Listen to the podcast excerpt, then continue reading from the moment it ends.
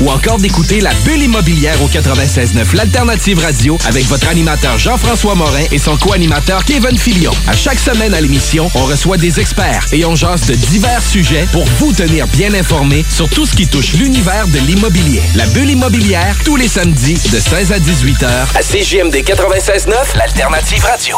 La relève radio, c'est à CGMD 96.9, la radio de Lévis. Vous avez besoin d'une salle pour organiser un événement, une conférence, un banquet ou simplement un party mémorable? Le complexe de glace Onco de Lévis a tout ce qu'il faut. Évidemment, vous connaissez déjà la qualité de leur installation sportive, mais le complexe de glace Onco a tellement plus à offrir. Le de glace Onco, plus complexe qu'on pense. Complexedeglace.com L'élection fédérale aura lieu le 21 octobre. Si vous êtes inscrit pour voter, vous recevrez par la poste une carte d'information de l'électeur d'Élections Canada. Elle vous indique où et quand voter.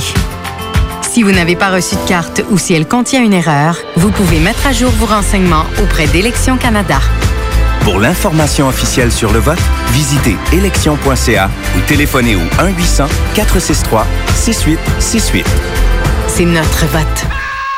Pour écouter un bon film, rien n'équivaut au cinéma Lido et des chutes, propriété de Sylvain Gilbert, un gars de la région qui redonne énormément à sa communauté. On ne recule devant rien pour vous donner la meilleure expérience possible. Pourquoi aller se corder comme des sardines ailleurs? Il y a des gens de Québec qui traversent juste pour ça. Le cinéma Lido et des chutes, c'est là qu'on se fait notre cinéma, pas ailleurs. Visitez le ciné-détente pour les horaires, les spéciaux, les offres corporatives et bien plus. Cinéma Lido et des chutes, le cinéma à son meilleur.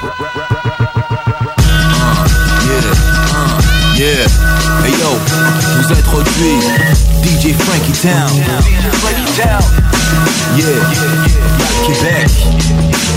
Mon beat c'est Rap Québec. Si t'es un fan de hip-hop, tu manques pas l'émission Rap Québec tous les midis du lundi au vendredi à CJMD 96.9 FM, l'alternative radio. Le meilleur du rap québécois, les classiques de rap français et américain et bien sûr, tes demandes spéciales. C'est donc un rendez-vous à tous les jours dès midi. Branchez-vous sur Rap Québec, man. C'est là que ça se passe. Les gourous essaient de vous faire croire que vous deviendrez millionnaire en 90 jours, qu'on peut acheter avec zéro comptant. Ici, c'est pas comme ça. On va vous expliquer le vrai fonctionnement de l'investissement immobilier. Ne manquez pas, pendant la bulle immobilière, le Real Talk avec Nikolai Ray, PDG de la MREX. CJMD 96.9 Lévis, l'alternative radio. Talk, rock and hip-hop.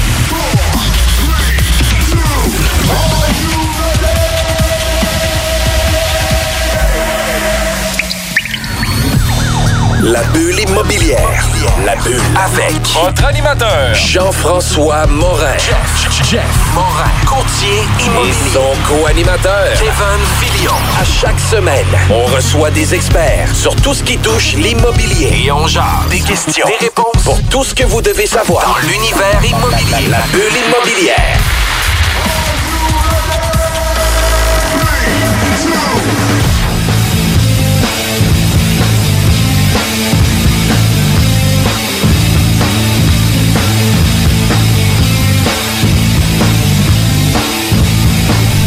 Hey, bonjour tout le monde, Jean-François Morin, courtier immobilier euh, chez Remax Avantage. Je suis aujourd'hui avec Kevin Filion, qui est mon acolyte à l'émission Yes. La Bulle Immobilière. Comment ça va? Ça va super bien, toi, Jeff? Ça va super bien. Écoute, euh, avec euh, des shooters à tous les après-midi comme ça, on va en prendre euh, plus qu'un, c'est ça?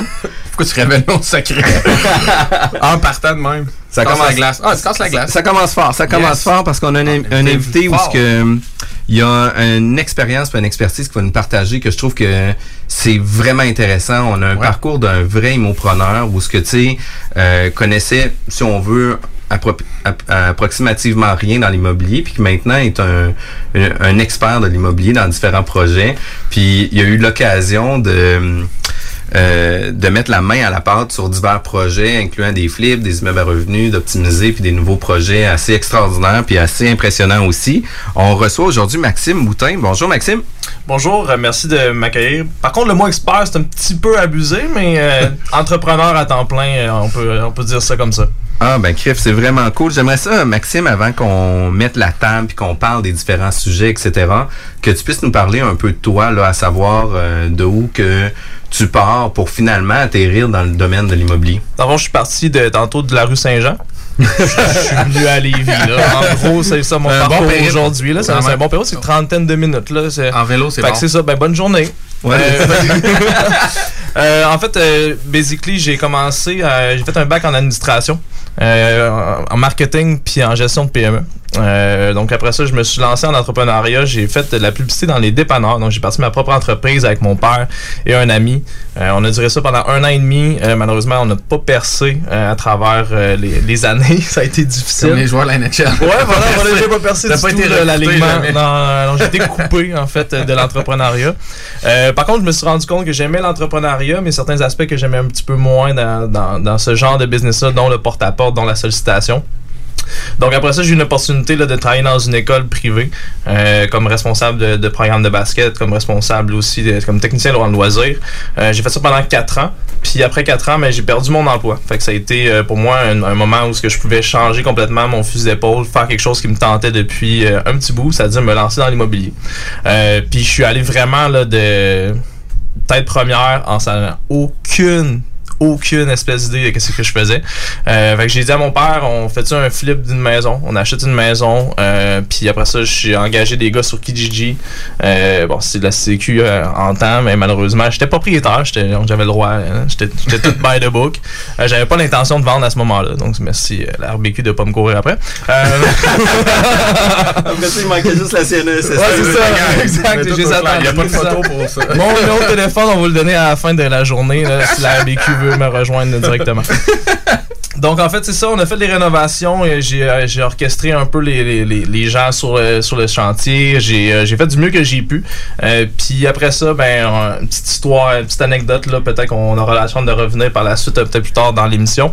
Euh, j'ai fait un deuxième flip de maison, après ça je me suis rendu compte que le que c'était le fun, ce que j'aimais en fait, c'est vraiment de faire des avant-après de, de, de, de produits un petit peu qui avaient besoin d'amour. Euh, puis vraiment amener ma touche artistique parce que je suis un artiste un, petit peu à la base aussi. Euh, fait qu'après ça, je me suis dit, ben pourquoi pas faire ça, mais dans le multilogement, qui est aussi la même chose, mais en fait qui est aussi plus payant. Euh, puis qui est un petit peu plus, un plus grand défi que faire un flip de maison. Euh, donc je me suis lancé dans le multilogement par la suite, euh, dans l'optimisation de multilogement. OK, fait quand même un parcours euh, pas atypique, mais t'es allé dans toutes sortes de directions avant de. Ouais, c'est ça, puis vraiment bientôt je me lance dans le cirque. Dans le Ouais, cirque, ouais. éventuellement, cirque. là. C'est ça que tu fais quotidiennement, tu jongles avec des problèmes. Oh, bien dit. Wow! Quand même. On peut-tu donner des, des étoiles, des, euh, des, bouts de robots à. Ouais, quand même. Ouais. Non, mais euh, c'est intéressant. Puis, dans le fond, tu disais côté ar- artiste, toi, c'est ça que tu essaies d'amener dans, dans tes projets, ton background. C'est quoi exactement in- là-dessus? Initialement, en fait, je j'étais pas vraiment axé là-dessus, dans- sur- au niveau de l'art. C'est sûr que, tu faire des rénovations, mais t'essaies que ça, que ça pogne, que ça de rendre Ouais. ça joli euh, de base. Mais j'ai- j'avais pas pris beaucoup la tangente artistique. Euh, récemment, je l'ai je l'ai pris plus. Je me suis plus écouté à ce niveau-là de qu'est-ce qui me faisait vraiment vibrer puis triper dans, dans, le, dans les flips immobiliers de, de multilogement. Euh, mais en fait, c'est que mon historique, c'est que j'ai- je suis un peintre, artiste peintre euh, depuis euh, que ma grand-mère me faisait écouter le hockey. On faisait de la peinture en même temps. Euh, à l'âge de 12 ans. Fait que j'ai j'ai commencé à peindre depuis cet âge-là. Puis je suis rentré en galerie d'art par la suite. Puis euh, tout c'était une passion pour moi là, à, à une certaine époque dans, ma, dans mon autre vie. OK, fait que t'as fait ça des années au travers de l'université, au travers de ton parcours euh, sportif, je pense aussi, qui t'a Ouais, imprégné sortes de choses. Ouais, ouais, ouais, clairement que le, euh, le parcours sportif aussi m'a influencé comme entrepreneur. Euh, ça, c'est euh, c'est une grosse part de qui je suis, le, le, le sport, euh, en effet. Puis euh, en pré-entrevue, c'est vraiment le fun parce qu'on est des gens qui sortent du milieu sportif. Ouais. Puis tu sais qu'on disait que justement maintenant dans les CV ou même dans les gens qu'on côtoie, on peut quasiment savoir qui qui était dans un sport d'élite versus qui qui ne l'était pas de par les performances au niveau affaires, les performances au niveau personnel, etc. C'est des gens qui euh, cherchent à se dépasser puis trouver des solutions dans des problématiques. Fait qu'à travers le sport, on réussit à ramener ces valeurs-là aussi au niveau professionnel. C'est quand même euh, super intéressant. Ça amène aussi beaucoup de discipline le sport. Tu sais, euh, on se donne une rigueur pour arriver à nos résultats. Puis tu sais, on a des sacrifices à faire pour arriver à nos performances. Puis pour arriver là, ben on, on doit mieux gérer notre temps, gérer nos projets pour être sûr d'être optimal au moment où ce qu'on va vouloir avoir nos pics de performance puis d'être à 100% de notre forme. Ben, tu sais, je pense que ça a le trans, euh, tra- Transposé. transposé dans, dans ta vie professionnelle aussi, là. Clairement, en fait, euh, juste, ben, j'ai eu un parcours évidemment de, de joueur de basketball et aussi de- d'entraîneur de basketball. J'ai coaché pendant euh, plus de 15, plus de 15 ans. Donc, j'ai coaché de- du calibre de son R1 jusqu'à universitaire, en fait. Euh, puis, pour avoir côtoyé tous ces calibres-là, ce qui revient vraiment, c'est ce que ce que tu viens de parler, c'est-à-dire de d'apprendre à avoir des valeurs à travers le sport. C'est vraiment ce qui me fascinait à travers le coaching. Euh, puis, même, même moi, comme vu que j'ai transmis, même c'est des valeurs qui sont importantes pour Ouais. moi. Euh, D'ailleurs, ce que tu viens de passer, le dépassement de soi, puis d'arriver à pas juste faire les choses à moitié. L'esprit de compétition aussi, L'esprit pense que tu nous disais. l'esprit de compétition, clairement, ça m'a aidé parce que justement, dans, les, dans le multilogement, il faut battre la compétition. Faut- si quelqu'un loue un loyer à, à 1000 ben, pourquoi même pas essayer de le battre à 1200 tu sais? Fait que le- L'objectif, c'est pas nécessairement. C'est juste de de d'arriver avec des objectifs, puis veux, veux pas, c'est la compétition, faut que tu battes. C'est pas. Ouais. c'est Mais pas tu dis toi, faut le battre, mais moi je trouve ça intéressant parce que je pense pas le que tout le monde l'aborde de même. Toi, tu l'abordes de même, qu'il faut battre la compétition, puis ça tire vers le haut. Clairement. Je pense que c'est tout à ton honneur, puis c'est ça qui t'amène à pousser tes projets tout temps next step au lieu de répéter un pattern facile puis une recette connue. là. C'est ça. Mais euh, Ben, en fait, je trouve que l'immobilier, c'est c'est un domaine qui, euh, qui, qui est un petit peu archaïque comme façon de, de fonctionner. Donc, c'est euh, tout le monde faisait un peu la même recette, comme tu dis, là, euh, historiquement. Fait que si tu arrives avec une nouvelle recette pour justement dépasser le marché, c'est quand même euh, pas relativement facile, mais tu peux justement arriver euh, à, des résultats, à démarquer euh, quand même euh, aisément. Puis tu sais, dans le courtage immobilier, j'ai l'avantage d'être dans un milieu de requins. Hein, tu sais, on est tous des compétiteurs. On, on- ah ouais? On est tous des, on est tous des collaborateurs aussi. Tu sais, on veut toute la même affaire. Par contre, tu sais, moi, qu'est-ce qui me drive le plus dans cette profession-là, c'est une question où ce que je peux me dépasser moi-même. Tu sais, les limites, je peux me les imposer à mon niveau, à moi, ou ce que tu sais, c'est illimité. Là. Fait que tu sais, moi, c'est vraiment ça qui me drive le plus. Il y en a que ça va être de faire beaucoup de transactions, il y en a que ça va être euh, au niveau de faire beaucoup d'argent ou quoi que ce soit. Mhm. Moi, mon but, c'est de faire en sorte d'améliorer tous nos processus de vente pour faire en sorte qu'on devienne des vendeurs d'élite. On est déjà des vendeurs d'élite, Mhm. mais qu'on devienne des vendeurs d'élite où ce que on va être super performant. Puis tout ça est pas arrivé du Saint-Esprit. C'est une question de valeur qu'on... Qui a été apprise dans le passé, clairement. Puis, puis majoritairement, beaucoup à cause du sport Mhm. aussi. Puis, puis ces valeurs-là, veux, veux pas, ben, le fait que tu veux te démarquer arrive justement à des résultats meilleurs que les autres automatiquement. Euh, si c'est ça qui te passionne, mais le positif par la suite, c'est que les résultats sont là également. là.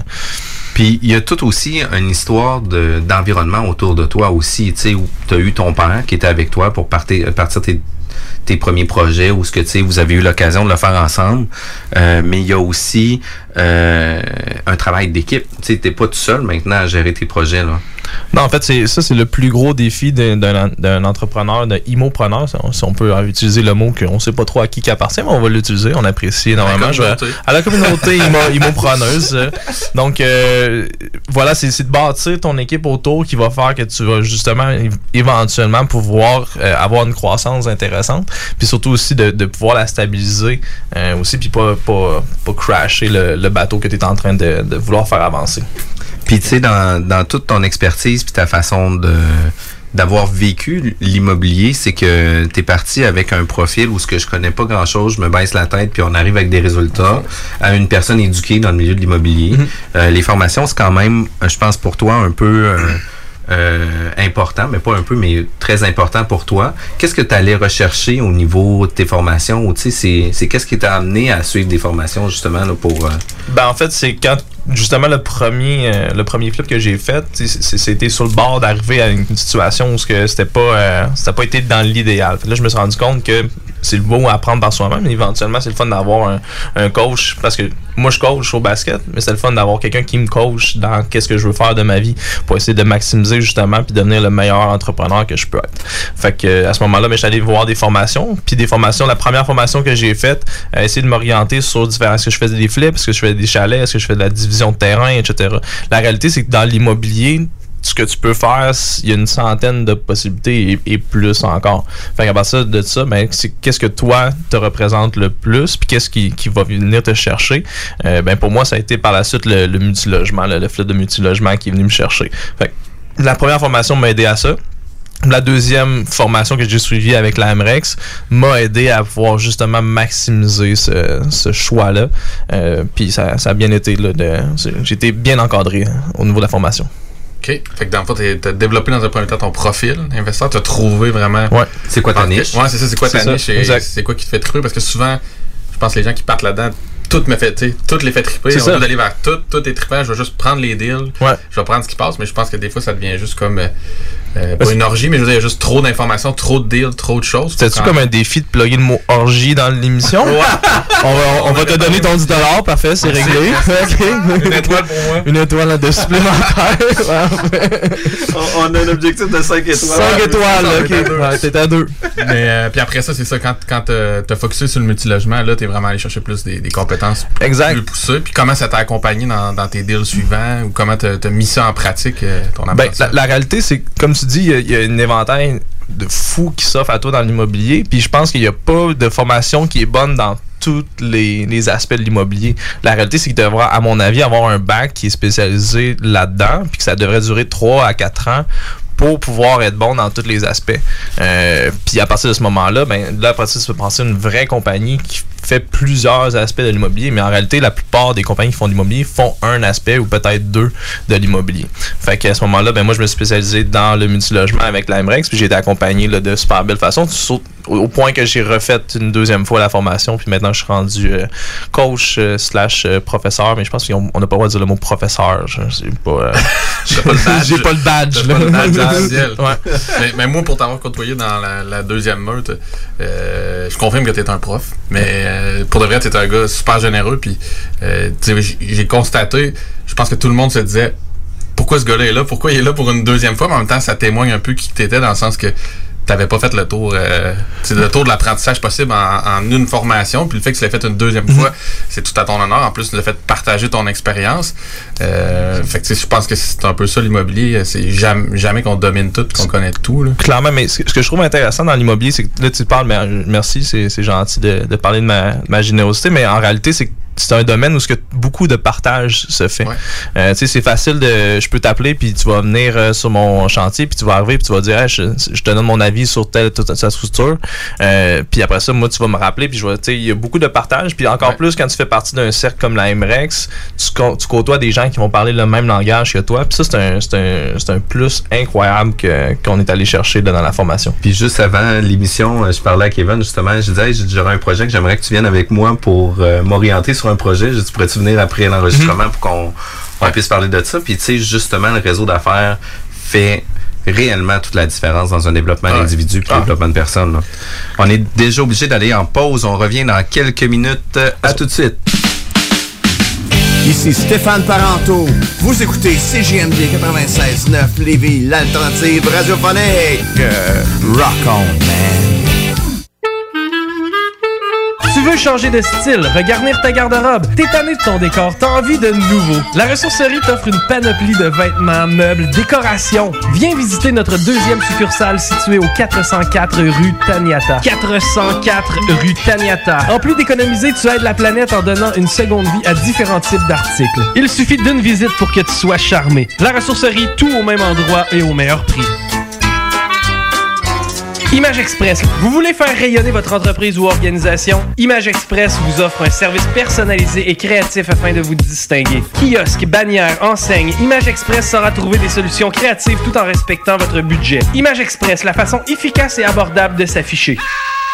Pour écouter un bon film, rien n'équivaut au cinéma Lido et des chutes. Propriété de Sylvain Gilbert, un gars de la région qui redonne énormément à sa communauté. On ne recule devant rien pour vous donner la meilleure expérience possible. Pourquoi aller se corder comme des sardines ailleurs? Il y a des gens de Québec qui traversent juste pour ça. Le cinéma Lido et des chutes, c'est là qu'on se fait notre cinéma, pas ailleurs. Visitez le ciné-détente pour les horaires, les spéciaux, les offres corporatives et bien plus. Cinéma Lido et des chutes, le cinéma à son meilleur. Les jeudis dès 22h à CJMD 96.9, ne manquez pas le Black! Nouveautés, invités et classiques sont à l'honneur avec Jake, Vince, RMS et Big M. La chronique de Prou pour la bonne musique dans une ambiance street sympathique. Le bloc hip-hop, le numéro 1 du real hip-hop. Black!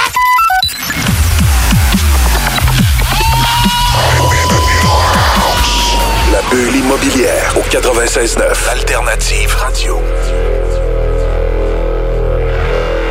De retour à la bulle immobilière avec Jean-François Morin, Kevin et Maxime Boutin. Euh, Aujourd'hui, on parle euh, d'immopreneur, quelqu'un qui a parti euh, avec aucune connaissance, on peut dire, dans l'immobilier, avec une personne euh, très connaissante maintenant dans l'immobilier, si tu préfères qu'on le dise de cette façon-là. C'est bien formulé, j'apprécie. Puis, euh, tu as parlé quand même de plusieurs projets euh, que tu as eu en cours, des projets que tu as réalisés. Puis, euh, tu sais, on, on- on a passé sommairement dessus, mais j'aimerais ça que tu viennes donner un peu plus euh, de jus, un peu plus de concret sur les différents projets que tu as faits, dont, euh, je pense, le ton premier flip que tu as fait. Il y a quand même beaucoup de leçons. euh, qui en a sorti de ça aussi, de par euh, le type d'acquisition que tu as fait, euh, le type de travaux, le processus de vente aussi, qu'est-ce qui est arrivé avec tout ça. Fait que, Du, du grand art. du grand art. Effectivement, ça s'applique très bien dans ton cas. Voilà. Voilà. Fait qu'écoute, à toi la parole. Euh, en, en fait, c'est le premier flip de maison. Je, je savais qu'il fallait que j'achète en bas de la valeur. Fait que ça, tu déjà, j'étais bien Profit équipé. l'achat. profit à l'achat. C'est important de comprendre ça. Euh, puis après ça, de voir dans des quartiers où ce que je pouvais aller rapidement chercher une valeur beaucoup plus élevée. Fait que j'ai décidé d'aller dans un, dans, aussi dans quelque chose que je connaissais, c'est-à-dire euh, Sillery puis euh, Saint-Louis-de-France. Donc, euh, j'ai acheté dans Saint-Louis-de-France une maison qui, euh, qui- que j'ai payé 300 000 euh, qui était un prix euh, quand même intéressant là, pour le quartier avec un garage, euh, avec une, une dame qui, qui, qui avait besoin de vendre rapidement. Euh, fait que j'ai décidé que c'était mon projet. Puis euh, après ça, je suis parti, j'ai regardé les plans, j'ai ouvert un mur. euh, il était pas porteur, ok? Euh, tout est. J'avais cogné sur le trust. Ça, ça, euh, que, bref, j'ai commencé par. Euh, après ça, je connaissais des amis qui avaient déjà posé de la céramique. Fait que, venez-vous euh, poser de la céramique, on fait de la pizza, tout. Je commence à installer moi-même du gyps. Jusqu'à temps que je réalise que le gars qui, après ça, j'avais engagé, me dit de tout refaire le gyps que j'avais installé. Fait que je me suis rendu compte que j'étais peut-être pas super manuel, puis d'apprendre par soi-même à devenir manuel, puis de regarder des vidéos sur YouTube pour poser de la céramique, c'est pas nécessairement la meilleure idée qui m'était passée dans, par la tête. Donc, euh, je- trouve des, des gars, j'y gère un peu sur Kijiji. Euh, finalement, on finit le projet. Euh, assez ra- rapidement dans des, dans des délais honnêtes. Euh, Puis c'était pas euh, aussi urgent de, de, finir le projet parce que j'étais de toute façon dans une hypothèque euh, standard. Fait que je, connaissais pas encore euh, la presse du prêt privé. Ça, c'est un autre sujet. Fait que, bref, j'étais dans. Je pouvais finir bien mon, mon projet. J'essaie de mettre ça par moi-même en vente. Euh, du proprio, je mets ça le dimanche soir en vente du proprio. Je reçois un appel à 7h30 le matin d'un petit couple qui, ont, vu la maison. Je me dis, s'ils appellent à 7h30, c'est qu'ils sont vraiment intéressés. Puis ils veulent pas visiter à midi, ils veulent, ils visiter maintenant. Je me dis, souvent, c'est bon signe. Fait je me déplace. Ils trippent sur la maison. Ça fait trois maisons qu'ils avaient déjà perdu dans le secteur. Puis ils étaient pas capables de trouver quelque chose à, à leur, à leur euh, chaussure à leur pied. C'est bon, Ouais, ça? c'est bon. J'ai-tu une étoile? Ou une demi-étoile, peut-être? non, un un un quart. quart d'étoile pour le, le mot utilisé. Euh, donc, euh, ils trippent sur la maison, ils font le tour, puis euh, la maison est, est listée à ce moment-là à 400 000 euh, Puis après ça, ben, je leur explique que ben, j'ai d'autres visites, puis s'ils veulent la maison à tout prix, comme ils semblent le dire, ben, il va falloir qu'ils fassent une, offre supplémentaire. Fait que, euh, à ce moment-là, ils ont accepté de faire une surenchère. Euh, fait que j'étais un petit peu sous choc, j'étais overexcité, comme on, comme on dit en, en bon français. Euh, fait qu'ils décident de faire une offre à 430 000. Euh, fait qu'on se rappelle que j'ai payé 300 000. Fait il y a un bon gap. J'ai pas mis euh, 70 000 là, sur la maison. Euh, puis après ça, j'ai des gens qui voulaient visiter. Il y avait du monde dehors. Là. Fait que, tu sais, je me dis, il y a un engouement réel pour la maison. Là. Fait que j'ai probablement mal listé à 400 000. Probablement que le prix réel que j'aurais dû lister, c'est peut-être 430. Euh, fait que ça pour dire qu'on signe l'offre d'achat, refuse les autres offres d'achat, personne n'a le droit de visiter. Par contre, je prends les noms en note, puis tu sais, j'étais rendu à une douzaine de noms. Fait que là, finalement, fait faire l'inspection. Euh, finalement, il voit sur le, toit, euh, il y a une, section de, la, la toiture qui est à refaire. Fait qu'ils veulent diminuer le prix de 5000 Et moi, en tant que gourmand, il était convaincu maintenant que ma maison, maison avait minimum 430 000. Ben, de refuser la baisse de prix de 5000 dollars et au lieu d'appeler tout le monde puis valider leur intérêt, ben, j'ai refusé en premier, puis après ça, j'ai validé les intérêts de tout le monde. Et tout le monde avait trouvé leur maison, ils voulaient plus faire d'offre d'achat, donc je me suis ramassé par la suite à euh, dégringoler euh, la montagne, qu'on va, qu'on va dire. C'est une super de belle métaphore qui a aucun sens, mais bon, on continue. Euh, donc après ça, ce qui est arrivé, c'est que j'ai monté le prix à 430. Donc, qui qui fait ça, monter le prix après un mois sur le marché? Personne. Donc, évidemment, ça a brûlé la maison. Donc, par la suite, pas d'offre, pas de, moins de moins de visites. Finalement, ben, après ça, je prends un courtier parce qu'il faut qu'il vende seulement que je, que je vende. Tout ça pour arriver à ce que j'étais supposé faire un profit de 100 000 Puis finalement, ben, j'ai fini avec un profit de 20, 20 000 euh, sur ce projet-là. Fait que là, tu es en train de dire que toi, tu as eu un projet où ce que tu avais euh, devant toi un chèque de 100 000 puis pour une question de correction de toiture, une question d'ajustement, etc., puis une question d'inexpérience aussi, on va se le dire. Et d'orgueil. Puis d'orgueil beaucoup. Puis de dire, ben écoute, moi, j'ai beaucoup de gens qui ont des intérêts, etc. Fait qu'écoute, je comprends que pour toi, euh, t'aimerais qu'on diminue le prix de 5 000 qui était quand même 25 000 de plus de ce que toi t'avais affiché. Merci du rappel, c'est super sympathique. Je veux juste, peux-tu enlever le couteau ici, s'il te plaît? Puis un coup que ça c'est fait, euh, tu te retrouves avec une période beaucoup plus longue où ce que finalement tu te fais un profit de 20 000 où ce que tu sais, t'aurais pu closer le deal dans même pas une semaine, tout était réglé. La morale de cette histoire qui est faite affaire avec un courtier? Exact. Oui, alors euh, justement, on peut à la pause avec M. Morin qui envoie son numéro de téléphone. Non, non. On, fait, on fait des farces, mais clairement, euh, cette histoire-là, outre le 80 000 que j'ai perdu, ça m'a fait réaliser à quel point que c'est important de faire affaire avec soit des, des coachs, soit avec des experts pour justement nous aiguiller un peu vers, vers où est-ce qu'on va dans, dans, nos décisions. Ouais, certainement que si tu avais eu un mentor à ce moment-là qui avait passé par toutes sortes de deals, puis Clairement. lâché un coup de fil, je suis pas mal sûr qu'il t'aurait dit prends un intérêt sérieux, c'est pas mal mieux qu'un paquet de listings d'intérêt potentiel. C'est clair que j'aurais fait le 95 000. Mais le mais s'en vient parce que là, la suite de l'histoire euh, s'en vient. Euh, sur le deuxième flip, on, on reviendra peut-être plus tard. Là, je, je, bref, ce 5, ce 5 000 $-là qui me, que j'ai refusé, j'ai perdu 80 000 Mais en réalité, plus tard dans, dans, dans ma vie, en fait, euh, j'ai acheté un parc immobilier euh, à côté de, de l'Université de Laval. Puis le vendeur, en fait, on était en dépassement de délai. Puis on avait besoin d'une semaine supplémentaire pour trouver notre financement. Puis le vendeur euh, refusait de nous donner la semaine de supplémentaire à condition, la seule condition s'il voulait accepter, c'est qu'on paye la tank à eau chaude qui coûtait 3000 dollars. Et à ce moment-là, on est en hésitation, mon associé et moi, euh, on est comme, ben, c'est pas notre immeuble, on paierait, on paierait, ça ne tente pas de faire ça. Et là, je me suis rappelé ma vieille histoire de 5000 dollars de que, que ça avait coûté. Céleri. De céleri. et je me suis empressé d'accepter qu'on change la tank à eau chaude et ça a été la meilleure décision que j'ai faite dans, dans l'immobilier jusqu'à présent, c'est de faire ce deal-là euh, qui, après ça, a été vraiment euh, très intéressant là, pour, euh, pour le lancement de ma compagnie. Fait puis oui, effectivement, il y a des moments où ce que tu vas avoir un...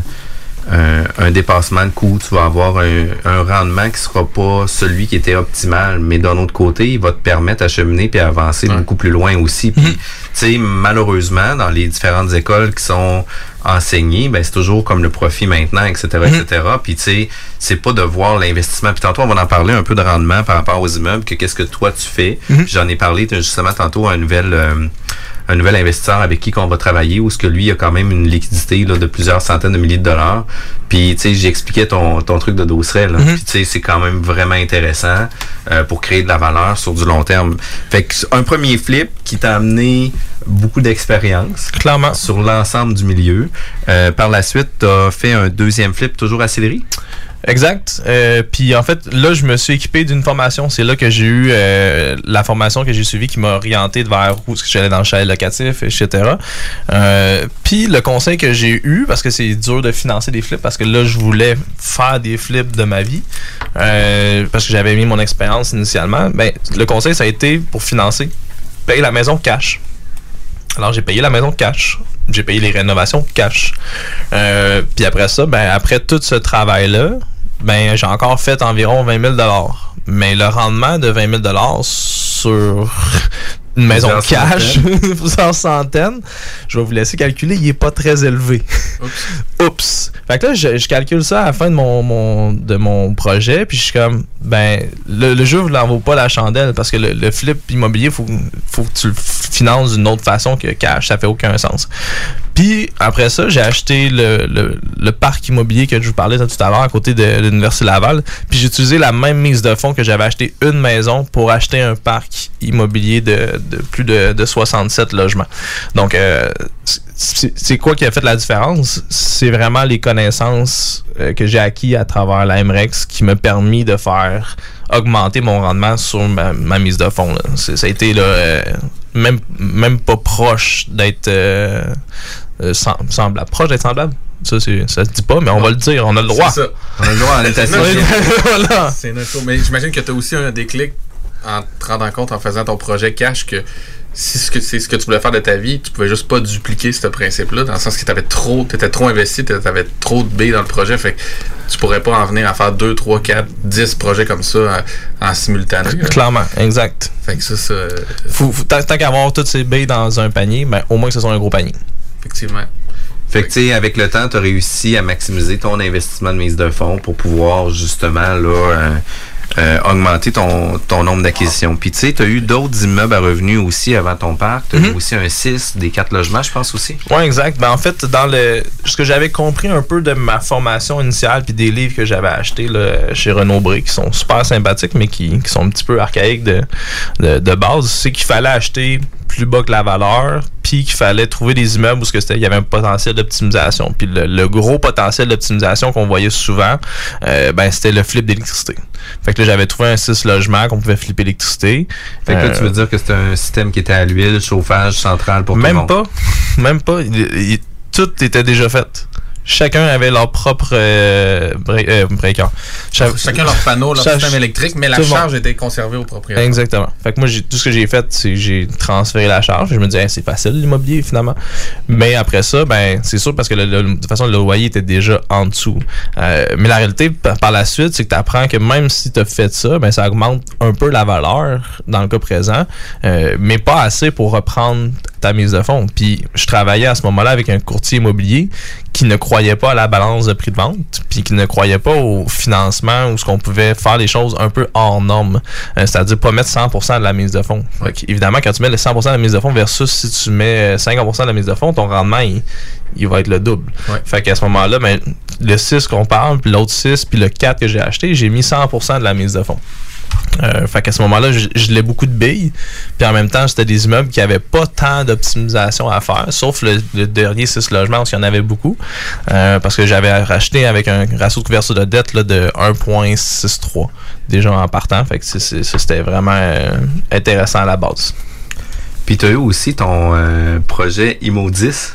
Oui, en même temps. En, en immopreneur, Ouais. on fait des tests, des essais-erreurs. Puis, tu sais, ça, ça a fait partie un peu de ton expérience, 10. C'était quoi, ça, ce projet-là? Ben, en fait, euh, dit c'était euh, je voulais euh, venir en, aide un peu à la retraite de mes chums. Euh, fait que j'ai créé un- une compagnie, on est on est 10 actionnaires au, total.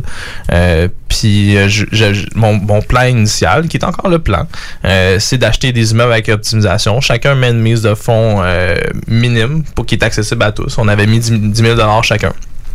Puis, petite parenthèse là, aux auditeurs, j'avais toujours rêvé de dire le mot le auditeur dans ma vie. Je trouve ça, ça, ça flash. Voilà. Voilà, c'est fait. Je, euh, je vais prendre un bout de, un, un bout de robot aussi. Ouais, c'est ça. Puis en plus, ça s'applique super bien, comme on est à la radio. C'est ça? Ah ouais, c'est quand, quand la, la don, toi, là. là. fait, que, fait que bref, euh, 10 000 chaque, puis après ça, on fait des versements mensuels de 250 Donc, mon objectif, c'est que ça soit euh, accessible à tous mes chums, peu importe le niveau de vie que eux ils ont présentement, euh, que qu'ils soient euh, avocats ou qu'ils soient euh, vraiment là, des, des, des, des travailleurs plus standards, euh, pour éventuellement, quand ils arrivent à leur retraite, ben, qu'ils aient tout euh, un million euh, minimum dans leur compte de banque. Fait qu'on avait regardé les chiffres, ça faisait du sens, puis ça continue à faire du sens. Donc, mon conseil, c'est vraiment de, si vous n'avez pas la mise de fonds, mais de vous mettre à plusieurs euh, pour essayer d'aller chercher justement ce, ce, ce levier-là qui, qui est intéressant. Ouais. Parce que là, dans le fond, dans tes premiers deals que tu as fait jusqu'à maintenant, dans les, les flips, les achats, on voit que tu as appris un petit peu, tu pas nécessairement optimisé la portion euh, mise de fonds, le partenariat, tu y as touché un petit peu. Puis là, qu'est-ce qui t'amène à tout d'un coup passer à un gros parc de le faire d'une façon très optimisée. Oui, tu as dit les connaissances, la formation, Mhm. mais il est où le, le, le, tournant majeur là-dedans? Euh, c'est quand même un bon tremplin, là. T'as quand même steppé entre... Ouais, c'est un bon, un bon, un bon step. Ouais. ouais. En fait, la réalité, c'est que qu'est-ce qui est difficile au début comme en- entrepreneur en, en immobilier, c'est vraiment de, de- que les gens te respectent dans, dans le domaine. Principalement que ce soit les courtiers, que ce soit les vendeurs, euh, pour qu'éventuellement, il y a eu 50% des deals qui sont en marché, fait qu'ils les envoient souvent aux mêmes personnes, les, les courtiers. Fait qu'il faut que tu arrives à te glisser dans ces listings-là, puis il faut que tu arrives à justement aller voir qu'est-ce qui est hors marché. Pas que sur le marché, c'est pas bon, mais souvent, sont, euh, il manque de potentiel euh, que, les, que, que les immeubles ont marché. Donc ça, j'ai eu de la misère un petit peu à rentrer puis à faire ma place là, au début, euh, avec euh, même si tu rencontrais des courtiers, puis aller prendre des cafés, etc. T'es pas un gars de soirée mondaine, toi, de j'étais- ben, jet set, me semble. Ouais, non, les 5 à 7 où ce que tu rencontres d'autres investisseurs immobiliers, euh, je pense que c'est bon pour rencontrer des partenaires éventuels, mais pour rencontrer des vendeurs, je pense pas que c'est le, le- le bon endroit là, pour, pour ça. Ben, ça, c'est Les- intéressant quand même de- de- de- d'avoir cette facette-là parce que je pense qu'il y a beaucoup de gens qui se disent que les 5 à 7, c'est pas nécessairement fait pour eux. Puis, tu sais, ils, ils veulent, mettons, s'investir dans l'immobilier, puis travailler là-dedans. Mais je pense qu'il n'y a pas juste cette voie-là, dans le sens que. Non, clairement. Si t'es si si bien chez vous dans tes choses, puis t'es capable de plus euh, connecter one-on-one avec des gens, c'est une, c'est une autre façon de faire. T'es pas obligé d'être toujours dans des soirées de 100 personnes. Non, pour clairement. Développer l'immobilier, puis le, le construire. C'est un des points qui est vraiment important aussi que tu mentionnes. Les vendeurs qui ont des deals, qui veulent vendre leur immeuble 100 000 moins cher, seront pas nécessairement à ces soirées-là non plus. Non, clairement. Parce que d'un autre côté, ils sont ailleurs dans leur cheminement. Puis tu sais, un des plus gros problèmes, je trouve, avec les investisseurs immobiliers, c'est que ça finit toujours avec la même phrase.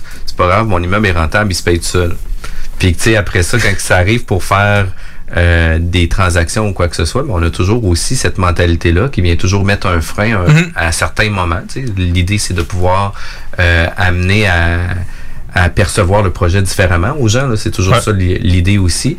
Mais la première contrainte que les gens ont, c'est toujours ça. Fait que, c'est toujours de ramener, ben écoute, ton argent que tu vas avoir maintenant va être beaucoup plus importante que celle que vous allez peut-être avoir plus tard aussi. Ouais. Puis ça, les gens, ben, sont pas toujours prêts à le croire, sont pas toujours prêts à le mettre en application aussi. Ouais. Puis c'est toujours euh, cette partie-là. Mais dans ton parc, on parle d'un 67 logements, Mhm. mais tu as eu un 15 puis un 32 aussi. Euh, C'était-tu dans le même parc ou c'était avec d'autres projets extérieurs? C'est d'autres projets là, extérieurs. Le, le- le parc immobilier, en fait, c'était euh, une connaissance que j'avais dans l'immobilier qui me recommandait euh, une personne, mon associé avec qui j'ai acheté le parc, euh, qui me disait qu'il cherchait un associé pour acheter cet immeuble-là. On s'est rencontrés, puis on avait un petit peu la même philosophie d'investissement. Puis après ça, ben, on, a, on a fait le projet ensemble. Mais le 15 puis le 32 logements, c'est le 15, je l'ai acheté par moi-même. Puis le 32 logements, je l'ai acheté avec deux associés que je connaissais depuis le, le secondaire. Fait que l'immobilier, ça se fait pas seul, ça se fait avec des partenaires d'affaires, ça se fait en équipe. Euh, c'est quand même un beau parcours. On est obligé d'aller en pause. On va revenir encore euh, un petit peu plus loin là, sur ton parcours et différents projets que tu as réalisés. À tout de suite. Yeah! CJMD 96.9 Lévis. L'alternative radio. Talk, rock and hip-hop. Vous avez besoin d'une salle pour organiser un événement, une conférence, un banquet ou simplement un party mémorable? Le complexe de glace Onco de a tout ce qu'il faut. Évidemment, vous connaissez déjà la qualité de leur installation sportive, mais le complexe de glace Onco a tellement plus à offrir. Le de glace Onco, plus complexe qu'on pense. Complexedeglace.com Image Express. Vous voulez faire rayonner votre entreprise ou organisation? Image Express vous offre un service personnalisé et créatif afin de vous distinguer. Kiosque, bannière, enseigne, Image Express saura trouver des solutions créatives tout en respectant votre budget. Image Express, la façon efficace et abordable de s'afficher. Salut, c'est Tiggy. Là, je vous parle des boutiques L'Inventaire parce que si vous n'êtes pas encore allé, c'est le temps que je m'en mêle. Mes chums Manu, Louis et Lisanne sont rendus à trois boutiques aux Galeries sur Saint-Joseph puis dans le Vieux-Port. C'est pas pour rien que ça se développe aussi vite, c'est parce qu'aller là, c'est une expérience. Si t'achètes rien, t'as le goût de faire une donation tellement t'en as appris puis que ça t'a inspiré. Mais ça, c'est moi parce que j'y vais trop souvent. 99% du temps, tu ressors de là avec de quoi qui te facilite la vie, plus le cadeau pour la personne pour qui tu trouvais pas l'inventaire. Ah ouais? 96.9. L'alternative radiophonique. Maman disait toujours, la vie c'est comme une boîte de chocolat. On ne sait jamais sur quoi on va tomber. Ah ouais.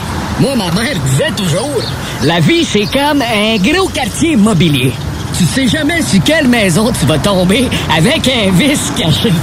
Et pour ça, il y a toujours un courtier pour répondre à tes questions. La bulle immobilière au 96.9 Alternative Radio. De retour à la bulle immobilière, mon nom c'est Jean-François Morin, courtier immobilier chez Remax Avantage. Vous désirez vendre, vous désirez acheter une propriété, contactez-moi directement. La machine, Jeff. ouais, la machine, Jeff. Puis tu sais, justement, on parle d'investissement immobilier. On a une section, nous, sur notre page, avec tous les projets multilogements commerciaux qui sont pas nécessairement affichés sur Centris. Fait que si vous voulez avoir des pocket listings, c'est de venir consulter euh, notre euh, site internet jean-françois-morin.ca. Mais au-delà de ça, euh, on peut être disponible pour aller manger avec vous, pour aller discuter, etc. d'investissement immobilier. Puis de se faire bien épauler, de se faire bien accompagner, amène des résultats complètement différents aussi. Puis tu sais, t'en as parlé tantôt que tu as vécu certaines expériences agréables, d'autres un peu moins. Puis c'est dans n'importe quoi aussi, Mhm. avec des courtiers immobiliers. Fait que s'entourer des gens qui sont connectés dans le milieu, avec des fois les, le bon réseau va pouvoir amener les connaissances pour arriver à avoir des meilleurs résultats aussi. Fait que ça fait toute une différence. Euh, tu nous as parlé de tes différents projets, euh, d'un peu de où ce que tu sors euh, au niveau de l'art, au niveau euh, du sport, au niveau des différents profils d'investissement que tu as fait. Euh, c'est quoi ton quotidien maintenant que tu es un immopreneur ou ce que tu vis, je pense actuellement uniquement de l'immobilier? Euh, c'est quoi ton quotidien par rapport à tout ça? En fait, la réalité, c'est que au début, comme immopreneur, tu te crées une job. Euh, on pense que l'immobilier, c'est euh, l'indépendance financière, puis que c'est beau, puis que t'as reçois pas d'appel, puis t'as rien à gérer, puis que tu travailles 10-15 heures semaine. Euh, fait que souvent, mes amis, justement, qui, qui savent que je suis euh, que j'ai pas d'emploi, ils pensent que je fais rien de mes journées. Euh, la réalité, c'est tout autre, évidemment. Pour arriver à, à maintenir une compagnie avec plus de 150 logements, ben, j'ai au total 6 compagnies. Donc, c'est 6 compagnies avec 6 fois des problèmes multipliés. Euh, donc c'est vraiment, c'est souvent en fait l'extinction de problématiques, euh, des, des feux là, à droite et à gauche que j'ai à faire là, quotidiennement. Euh, c'est sûr en fait, c'est aussi de essayer de maximiser au courant de, de la journée euh, les différents processus que, que- qui sont déjà en place. C'est-à-dire que j'ai des gestionnaires pour les différents euh, blocs.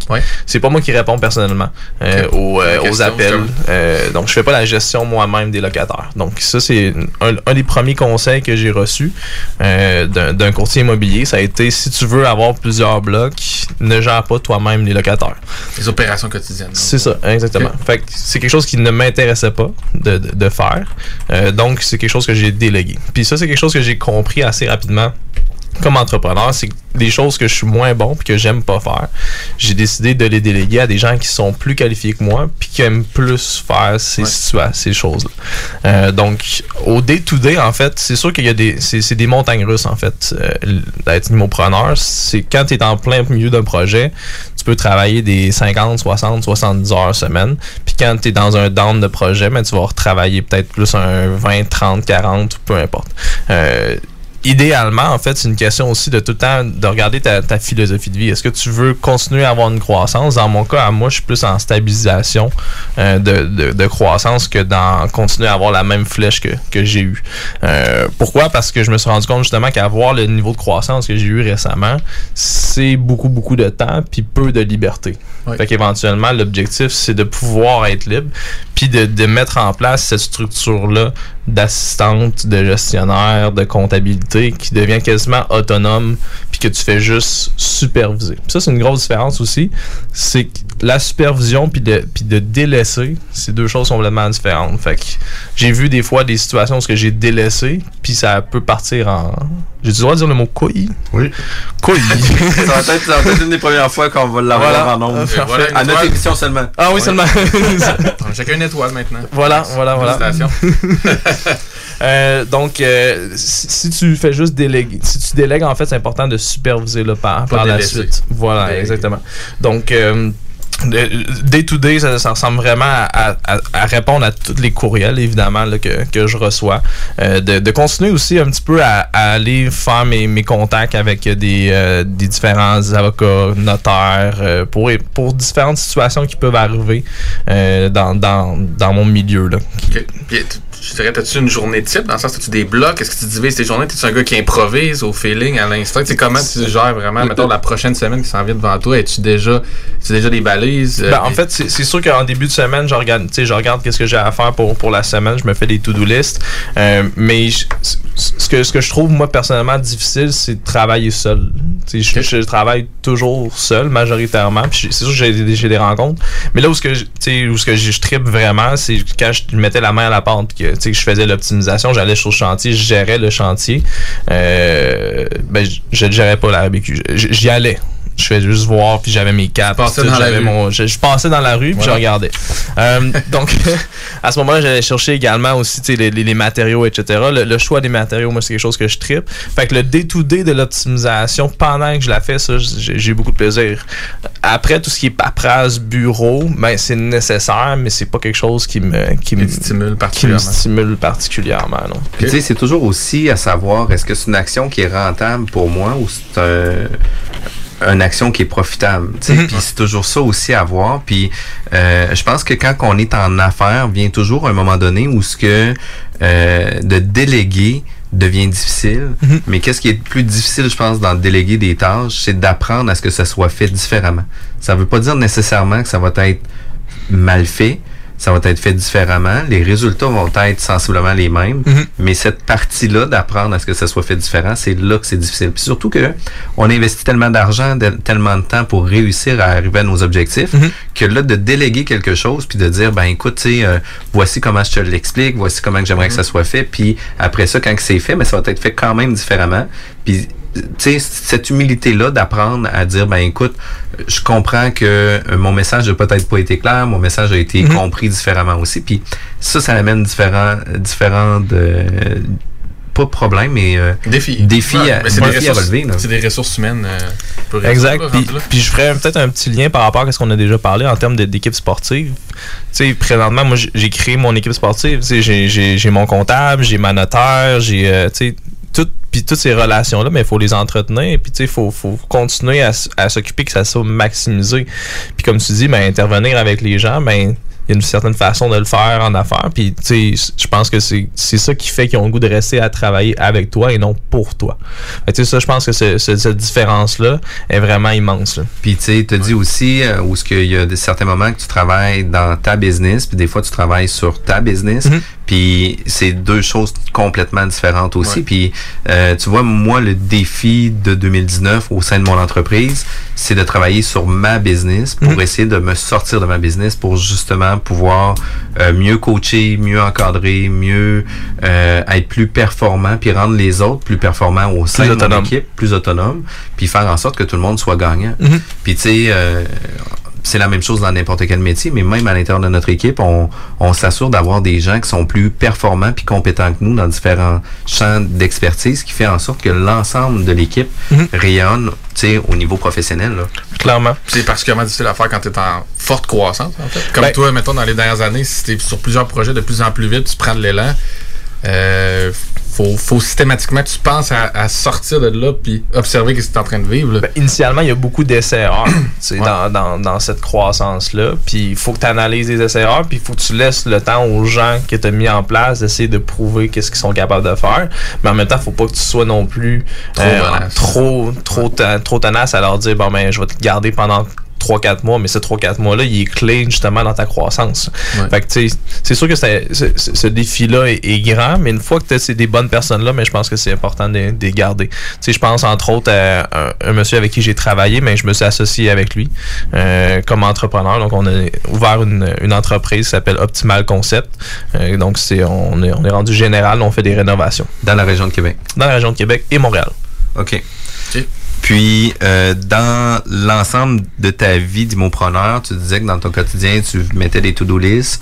Euh, tu regardé aussi là, les, les feux à éteindre parce que Mhm. nécessairement, il y a toujours des situations dernière minute qui peuvent arriver ou des euh, des situations qui n'étaient pas prévues non plus parce que Mhm. c'est souvent ça.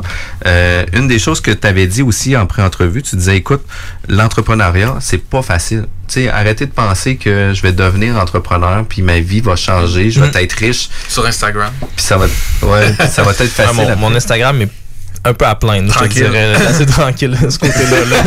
Ça brasse pas Puis, trop. puis, tu le disais justement que tu as besoin de conseils, même si tu es à un niveau élite, au niveau de ton développement de business, tu as besoin quand même de conseils pour te euh, t'orienter, puis d'avoir aussi des gens à se référer à différents moments, puis ça fait toute une différence aussi parce que d'avoir une réflexion des fois euh, seul sur la résolution d'un problème versus d'avoir la même discussion avec deux chums de gars, ben on va arriver à avoir des solutions des fois plus performantes, moins coûteuses, plus rapides. Pour Des fois, ça vient de nous-mêmes parce qu'on le verbalise. on le verbalise, puis on se met à réfléchir à, haute- à haute Mhm. voix. Là. Mais dans, dans le cas présent, en fait, je, je- je dirais que c'est sûr que la, la formation de la MREX aide à avoir beaucoup de, de gens à s'entourer de, de façon positive. Mais ce qui est intéressant aussi, c'est que c'est pas juste, en général, il y, a, il y a beaucoup de gens qui font ça en, pa- en- à temps partiel, l'immobilier.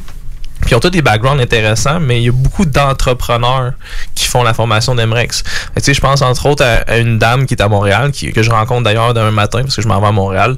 Euh, puis elle a une business de, de, produits chauffants, puis de rien à voir avec l'immobilier classique, mais il reste qu'elle a une business. Fait que, toute sa structure de business est, vraiment intéressante, puis elle a travaillé fort pour la bâtir. Puis c'est quelque chose, pour moi, qui, qui m'a aidé beaucoup à, travers ma, ma structure à moi. Fait que, tu sais, c'est pas nécessairement tout le temps relié au- à l'immobilier typique de qu'est-ce que je fais à day-to-day, mais plus aussi à travailler avec des personnes qui, qui, qui t'orientent sur comment avoir une business. Parce que la réalité, c'est que j'ai une grosse business. Mais C'est juste que la grosse business a fait de l'immobilier. Mais je dis grosse business, mais dans le sens que C'est une machine. C'est une, une une machine qui essaie de rouler Ouais. par elle-même. Mais les concepts de d'autres entreprises Exact. peuvent se Ah, transposer c'est dans plein ça ça. tu veux dire, d'aller piger dans d'autres choses, d'aller dans d'autres Voilà. domaines pour être capable d'aller chercher d'autres informations que ce qui est toujours véhiculé. Clairement. J'ai eu la chance aussi d'avoir un père qui est entrepreneur. Euh, Dans a- quel domaine, ton père? Euh, mon père est présentement, on a une compagnie ensemble. hein. Euh, donc, euh, dans, ça reste dans le domaine de l'hydraulique.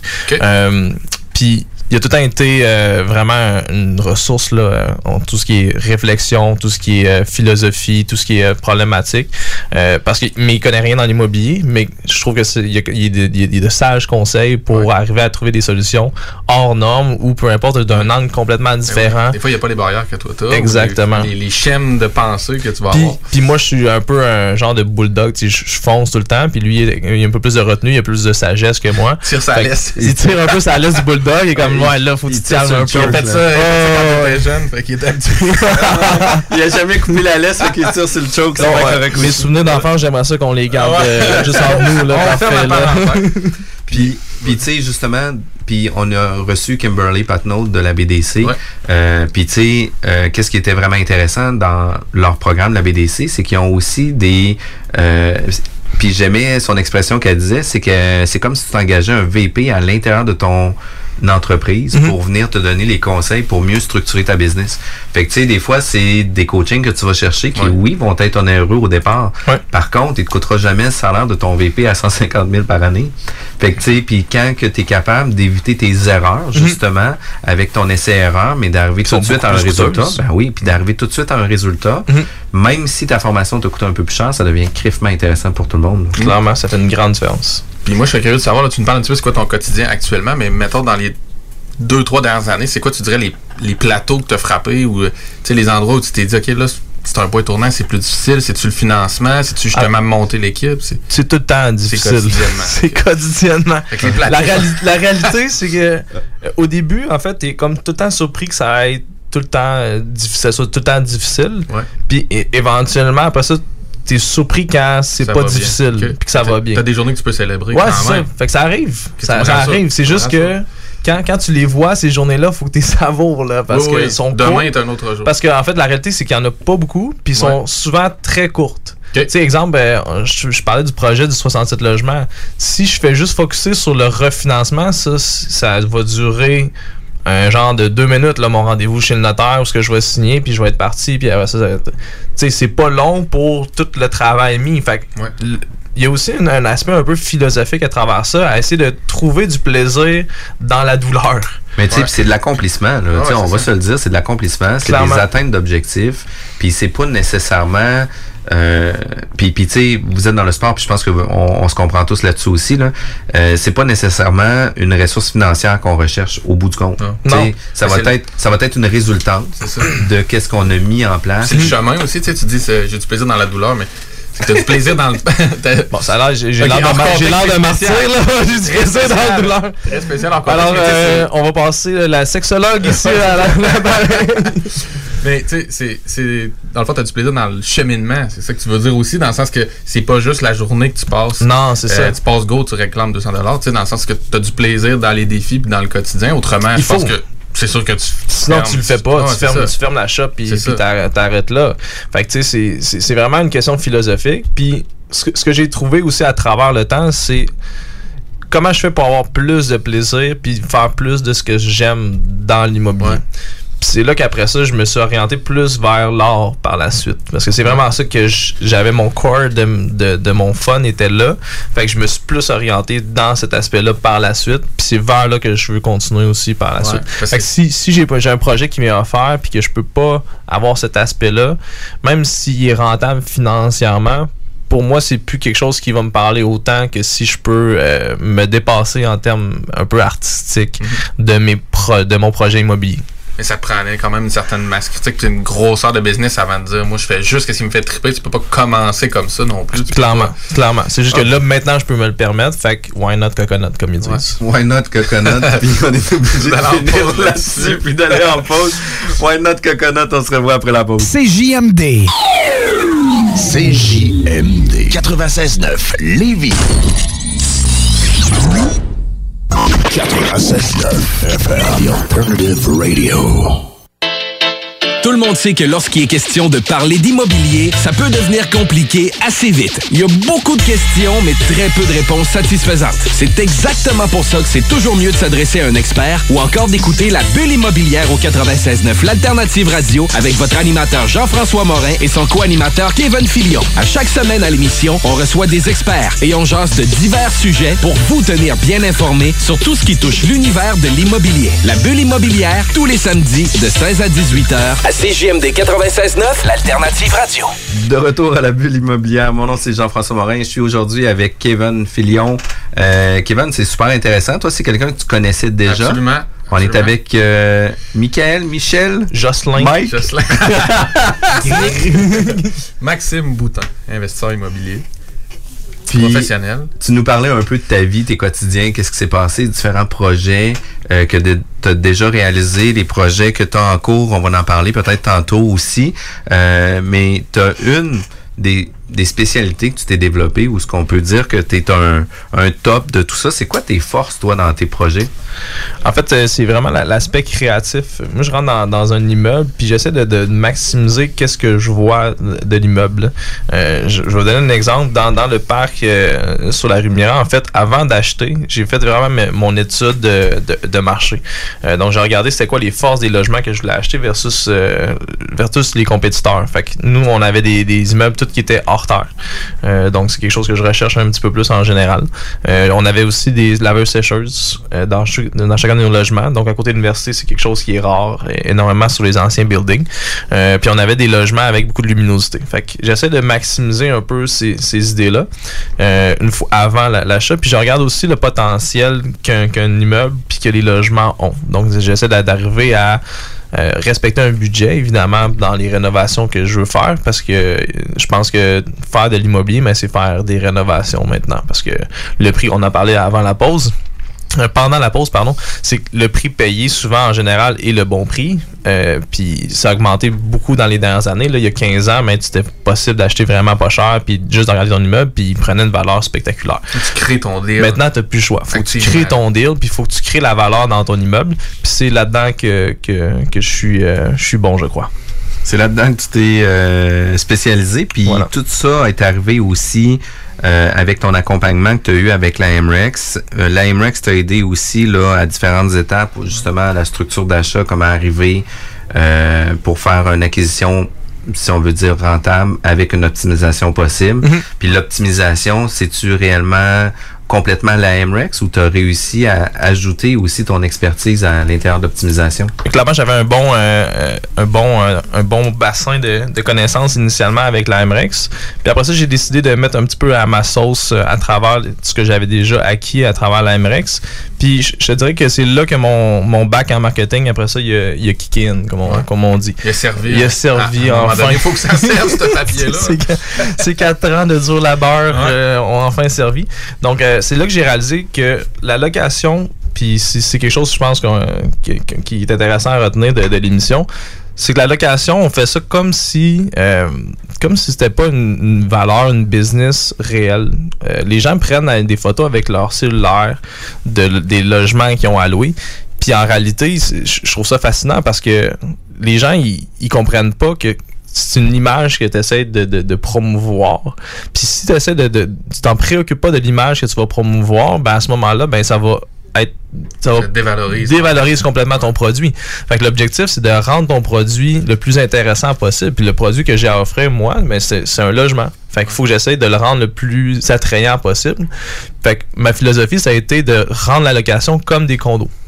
Donc, euh, j'ai un projet à Montréal qu'on a fait, puis on a appelé ça des condos locatifs. Juste le terme qu'on a, utilisé, ben, ça vient déjà donner une plus-value au projet. Puis, euh, en fait, la façon qu'on a rénové, puis qu'on fait les rénovations, ben, ça donne également l'idée qu'on est dans un condo et non qu'on est dans un logement locatif standard. Fait que mon objectif, c'est aussi de faire des, des logements que les gens n'ont pas vus ailleurs. Fait que tu sais, on n'est pas dans un immeuble des années 70 avec la cuisine des années 70 où ce que il va être loué euh, au top du marché pour ce type d'immeuble-là. Fait que toi, tu vas venir faire des réinvestissements à l'intérieur de tes logements pour venir pimper un peu tes logements, pour créer de la valeur, créer un intérêt aussi pour que les acheteurs l'achètent, ben le louent, puis faire en sorte que tu puisses le louer justement plus cher aussi. Exactement. Mais en fait, ce qui est dur là-dedans initialement, c'est de respecter un certain budget puis quel genre de rénovation tu vas faire dépendamment du secteur. Fait que si on regarde une situation où on est à Sainte-Catherine, la Jacques-Cartier, mais je vais pas faire les mêmes rénovations que si je suis à côté de l'Université Laval. Euh, Parce que de toute façon, le gap que je peux aller chercher de loyer sera pas le même. Je vais donner un exemple euh, de base. Si je loue un 4,5 à 940 à côté de l'université, si, je peux peut-être aller essayer de le topper à 980 euh, 1000. Puis si avant il était à 700, mon gap est vraiment grand. Puis là, je vais chercher une grande valeur sur mon refinancement ou sur la vente. Mais si je prends le même 4,5 qui est, la même grandeur, puis je mets à Sainte-Catherine à Jacques-Cartier, ben je pourrais pas aller chercher 1000 dollars dans, dans aucun cas. Même si je fais euh, le comptoir en granit, il n'y a aucune chance que j'aille chercher. Fait qu'il faut que, faut que je vienne faire des rénovations complètement différentes, dépendamment du secteur, parce que j'ai des immeubles qui sont un peu partout à travers euh, à Québec puis à Montréal. Fait qu'il faut que je fasse attention à quel genre de rénovation je vais faire, mais en tout temps en essayant de me démarquer du marché.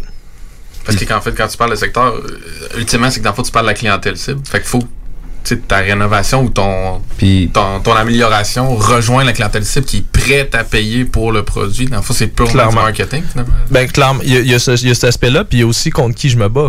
Tu sais, si à côté comparable. des comparables, ils- s'ils sont des beaux logements à 800, puis que moi, même s'il est beau mon logement, puis je, je charge 1000 je vais rester vacant. t'es capable de pousser les comparables, si on l'a vu dans Ouais. ton parcours, mais tu sais, comme tu dis, il y a une certaine Il y a une certaine limite, que je peux aller chercher. Tu sais, dans le cas de, de, de- sur, la, sur Miran, on est allé chercher un, un 150 de plus que nos comparables. À Montréal, je suis allé chercher euh, 450 de plus pour un 4,5 euh, parce que le Montréal, justement, le gap que je peux créer est beaucoup plus grand. Fait que c'est c'est un autre marché complètement là, que, que Québec. Puis il faut tenir en compte aussi que les rénovations que tu es face à- aux trois places que tu viens de dire, ça va coûter la même chose. Si t'es fait, tu sais, fait que si t'es fait à Sainte-Catherine à quartier, ça va coûter la même chose qu'à Sainte-Foy ou à Cédric ou à Clairement. Montréal. Fait que euh, t'économises pas dans ce que tu as investi. Fait que faut que tu vois la pièce au bout de ça. Voilà, exact. Puis tu sais, euh, je trouve ça quand même intéressant parce que il y a plusieurs années, moi j'avais un triplex, puis pour faire la location de mon triplex, puis faciliter la location, j'avais refait les plans à l'époque de mes logements qui faisaient en sorte que quand je les mettais en, en location, les gens étaient capables de voir les divisions. Fait que tu sais, je, je venais éliminer beaucoup d'ORE par rapport à tout ça. Puis un des points que tu avais aussi mentionné, c'est que tu faisais du staging, puis tu faisais aussi euh, des photos de qualité, Puis tu faisais aussi un site internet pour les immeubles que tu vas avoir à louer. Puis tu sais, justement, tu viens créer une certaine valeur parce que tu viens donner un standing à ton immeuble aussi versus l'immeuble locatif de 60, tu sais, des années 70 qui est ton compétiteur à côté, que lui gère ça de la même façon depuis 50 ans aussi. Là. Clairement. Puis de- tout de suite en partant, tu sais, quand le locataire il vient voir ton logement puis il, il a vu un site internet, etc., ça crée la notoriété qu'on parle. Puis il comprend aussi qu'il il va être ailleurs en termes de, de produits puis de services qui va être offert. Tu sais, euh, c'est sûr que le logement est différent, le, le, le, le mise en valeur est, est différente. Fait qu'à ce moment-là, son cerveau va automatiquement dire ben, OK, ben ici, c'est pas géré de la même façon, je vais être servi. Fait que quand je vais appeler au téléphone, ben il y a quelqu'un qui va répondre, puis il y a quelqu'un qui va arriver par la suite. Fait que ça, tout ça, ça fait partie d'une image qui est importante à créer pour les locataires.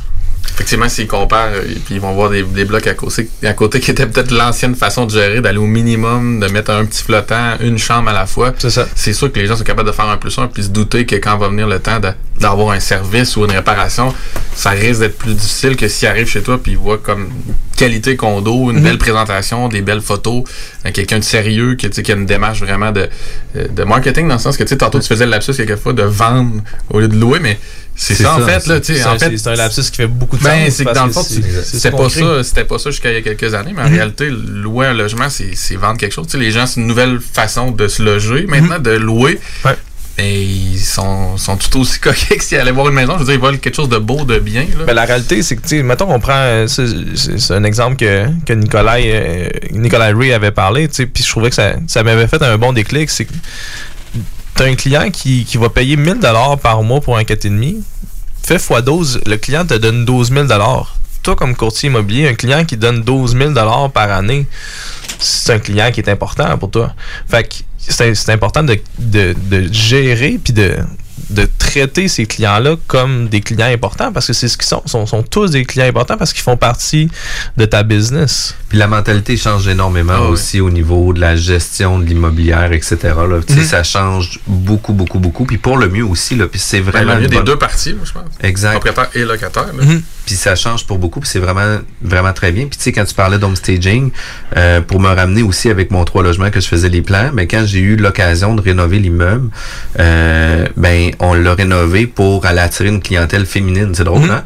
Mais mon immeuble était à côté de l'Hôtel Dieu de Lévis qui faisait en sorte que sur 20 locataires, j'avais, admettons, 18 filles qui venaient Mhm. visiter. Infirmières. Puis moi, c'était majoritairement une clientèle que je recherchais parce que j'étais célibataire. Non, non, c'est pas vrai.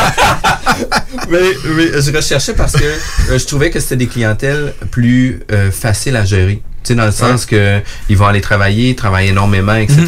Quand ils sont à la maison, ils sont là pour faire leurs petites affaires, ils sont pas là pour faire le party, etc. Pour moi, c'est une clientèle que j'avais ciblée, puis c'est une clientèle que j'adore les trois et demi.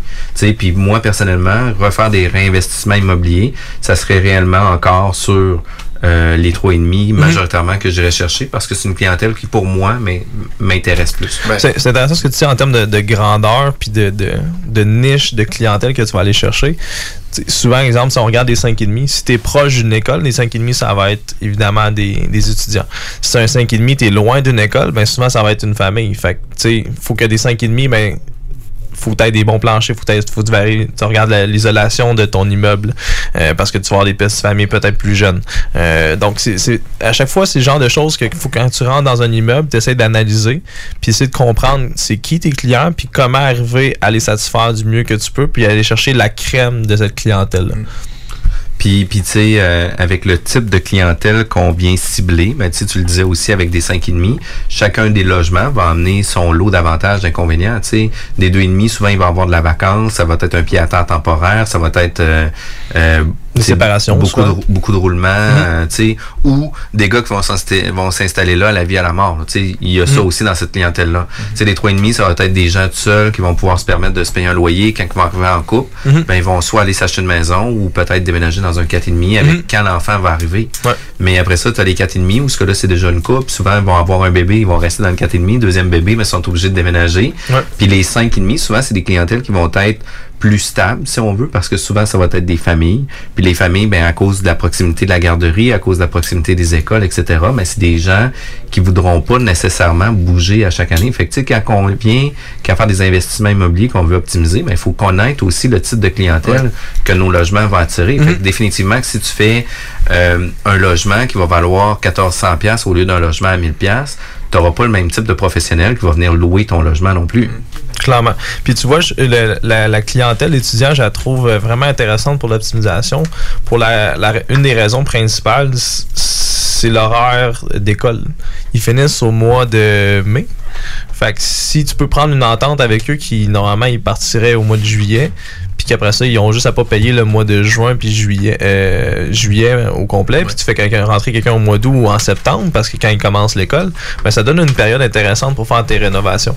Euh, tandis que dans les 5 et demi, ben les gens ils partent du 1er juillet, il faut qu'ils Ouais, si t'es à l'extérieur de, de t'es pas dans les étudiants, mais que c'est pour ça que c'est c'est- c'est c'est de choisir ses niches puis de par rapport à qu'est-ce que t'aimes faire puis qu'est-ce que euh, dans quoi que t'es bon. Je pense que la grandeur des logements c'est quelque chose qu'il faut euh, clairement euh, regarder. prendre en considération aussi dans l'acquisition, parce que ça va faire partie de la clientèle avec qui tu vas dealer. Puis, tu sais, ça va valoir, euh, tu sais, ton 3,5 avec son, son prix de loyer va avoir sa valeur versus ton 5,5 avec son prix de loyer optimisé va avoir sa valeur aussi. Fait que, tu sais, lequel des fois peut être le plus rentable. C'est tous des choix à prendre en considération. Mais au niveau des investissements immobiliers que tu peux faire, par exemple, pour optimiser des logements, euh, c'est quoi que toi tu fais, par exemple, pour générer de la valeur sur tes immeubles? Ben, c'est sûr que ça, comme, comme je disais tantôt, ça va dépendre du secteur. Ça, c'est, euh, c'est clair, net et précis. Euh, je suis un- grand fan, en fait, de, de, de, de. On en parlait tantôt, puis on, on a ri à, la blague. Euh, mais je trouve que c'est quelque chose qui fait, comme on disait tantôt, condo, qui coûte pas cher à installer, euh, puis qui va donner un look euh, quand même très intéressant, puis qui va se démarquer du marché. Euh, changer le comptoir, évidemment, mais c'est- c'est c'est- c'est quelque chose de, de très intéressant. Puis je vais vous donner mon, mon secret. c'est Ikea sont tough à battre là-dessus. C'est vraiment, euh, c'est vraiment très euh, une place où ce que je. Juste seconde. Je suis. T'es prêt? Une Ouais, seconde. ouais. Seconde. Ouais, Ouais, ouais. Ils- viennent d'en retirer un, par exemple. Ah, euh, juste faire attention. j'ai eu un petit deuil la semaine passée, Cette mais- publicité n'est pas payée par Ikea. Ouais.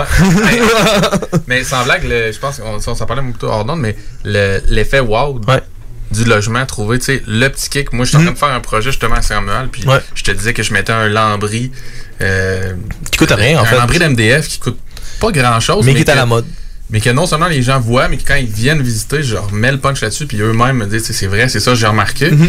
C'est pas toujours des grosses affaires. C'est justement, c'est pas un îlot en marbre, euh, c'est pas, euh, c'est pas des plafonds en, Mhm. En miroir. Puis, tu sais, pour, pour reprendre ton exemple du dosseret, tu sais, admettons que ça coûte 300-400$ piastres faire le dosseret, Mhm. ben, il va te créer une certaine valeur immédiate. Tu sais, ton logement, que tu louerais 1000, ça se peut que tu loues 1000$, piastres, 1020$, piastres, par exemple, par Mais ça mois. prend un kick, fond, ça prend un effet, je pense. C'est ça, Ça exact. prend une affaire que les gens retiennent. Parce qu'en fait, l'arrêté, c'est toi, toi qui travailles là, dans, dans, dans le domaine des, des maisons beaucoup, là, je, je pense que tu vends euh, principalement des maisons. Est-ce que je me, je me trompe? Ouais, ben écoute, principalement, on a 80% de notre volume c'est du résidentiel, on a 20% c'est commercial, Ok. euh, Fait. S- souvent, c'est un achat qui est très émotionnel, euh, l'ach- l'achat de maison. On, on s'entend là-dessus.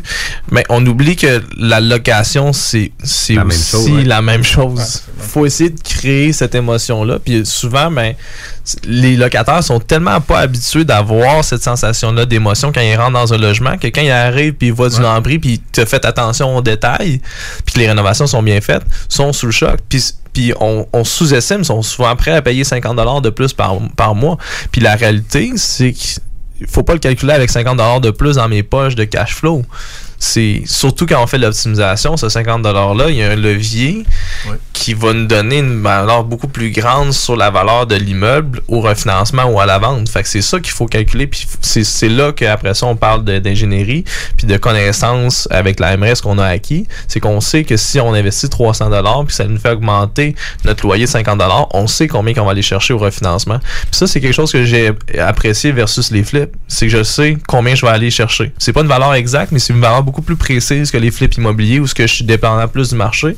Là, je suis dépendant plus de de ces c'est combien là, les taux présentement? Je, je peux prédire beaucoup plus. Il y a encore des facteurs un peu plus humains Non ce contrôlables, non contrôlables ou ce que la, la banque va euh, reconnaître seulement telle valeur versus une autre valeur, puis on se bat contre ça, puis ça, ça fait partie des, des feux à éteindre. Mais il reste que j'ai- plus une idée de où est-ce que je m'en vais pour mes sorties que pour les flips. Fait que c'est une- c'est fini les façons simples de voir en se disant j'ai investi dans une cuisine de 15 000, mon loyer monte de 50 par mois, ça va me prendre euh, 600 pièces, ça va Non, me prendre, mettons, 25 ans, je veux rien savoir, euh, je mets pas une scène C'est ça, exact. Il y a façon de monnayer ça dans la valeur de l'immeuble et Mhm. non juste dans le cash flow mensuel que ça te génère. Exactement. Il y a des, des évolutions dans le multilogement qui se font à tous les niveaux. Mhm. C'est important d'être in the game aussi. Là. Tu sais, Ouais. faut pas être spectateur. Il faut avoir les deux pieds dedans. Puis il faut vraiment euh, euh, prendre tout ça en considération. On est déjà encore obligé d'aller en pause. Ça va vraiment très vite. On revient dans quelques minutes. L'alternative radio. Salut, c'est Tiggy. Là, je vous parle des boutiques L'Inventaire parce que si vous n'êtes pas encore allé, c'est le temps que je m'en mêle. Mes chums Manu, Louis et Lisanne sont rendus à trois boutiques aux Galeries sur Saint-Joseph puis dans le Vieux-Port. C'est pas pour rien que ça se développe aussi vite, c'est parce qu'aller là, c'est une expérience. Si t'achètes rien, t'as le goût de faire une donation tellement t'en as appris puis que ça t'a inspiré. Mais ça, c'est moi parce que j'y vais trop souvent. 99% du temps, tu ressors de là avec de quoi qui te facilite la vie, plus le cadeau pour la personne pour qui tu trouvais pas l'inventaire. Ah! Que ce soit pour une soirée corporative, une graduation ou un mariage, faites appel aux productions Dominique Perrault. Avec plus de 20 ans d'expérience, Dominique Perrault et son équipe de DJ et d'animateurs qualifiés sauront satisfaire toutes vos demandes. Avec un équipement professionnel à la fine pointe de la technologie, les productions Dominique Perrault dépasseront vos attentes. Un gros party à prévoir? N'attendez plus. Communiquez dès maintenant avec les meilleurs de l'industrie au 581-991-1975. Productiondp.ca 96 L'alternative radio. Partout sur les murs de ma ville. C'est l'Alternative Radio Station 96.9. Ici Amanda. Jean. De Blanche et Noire, euh, vous écoutez CJMD 96.9 FM à Lévis.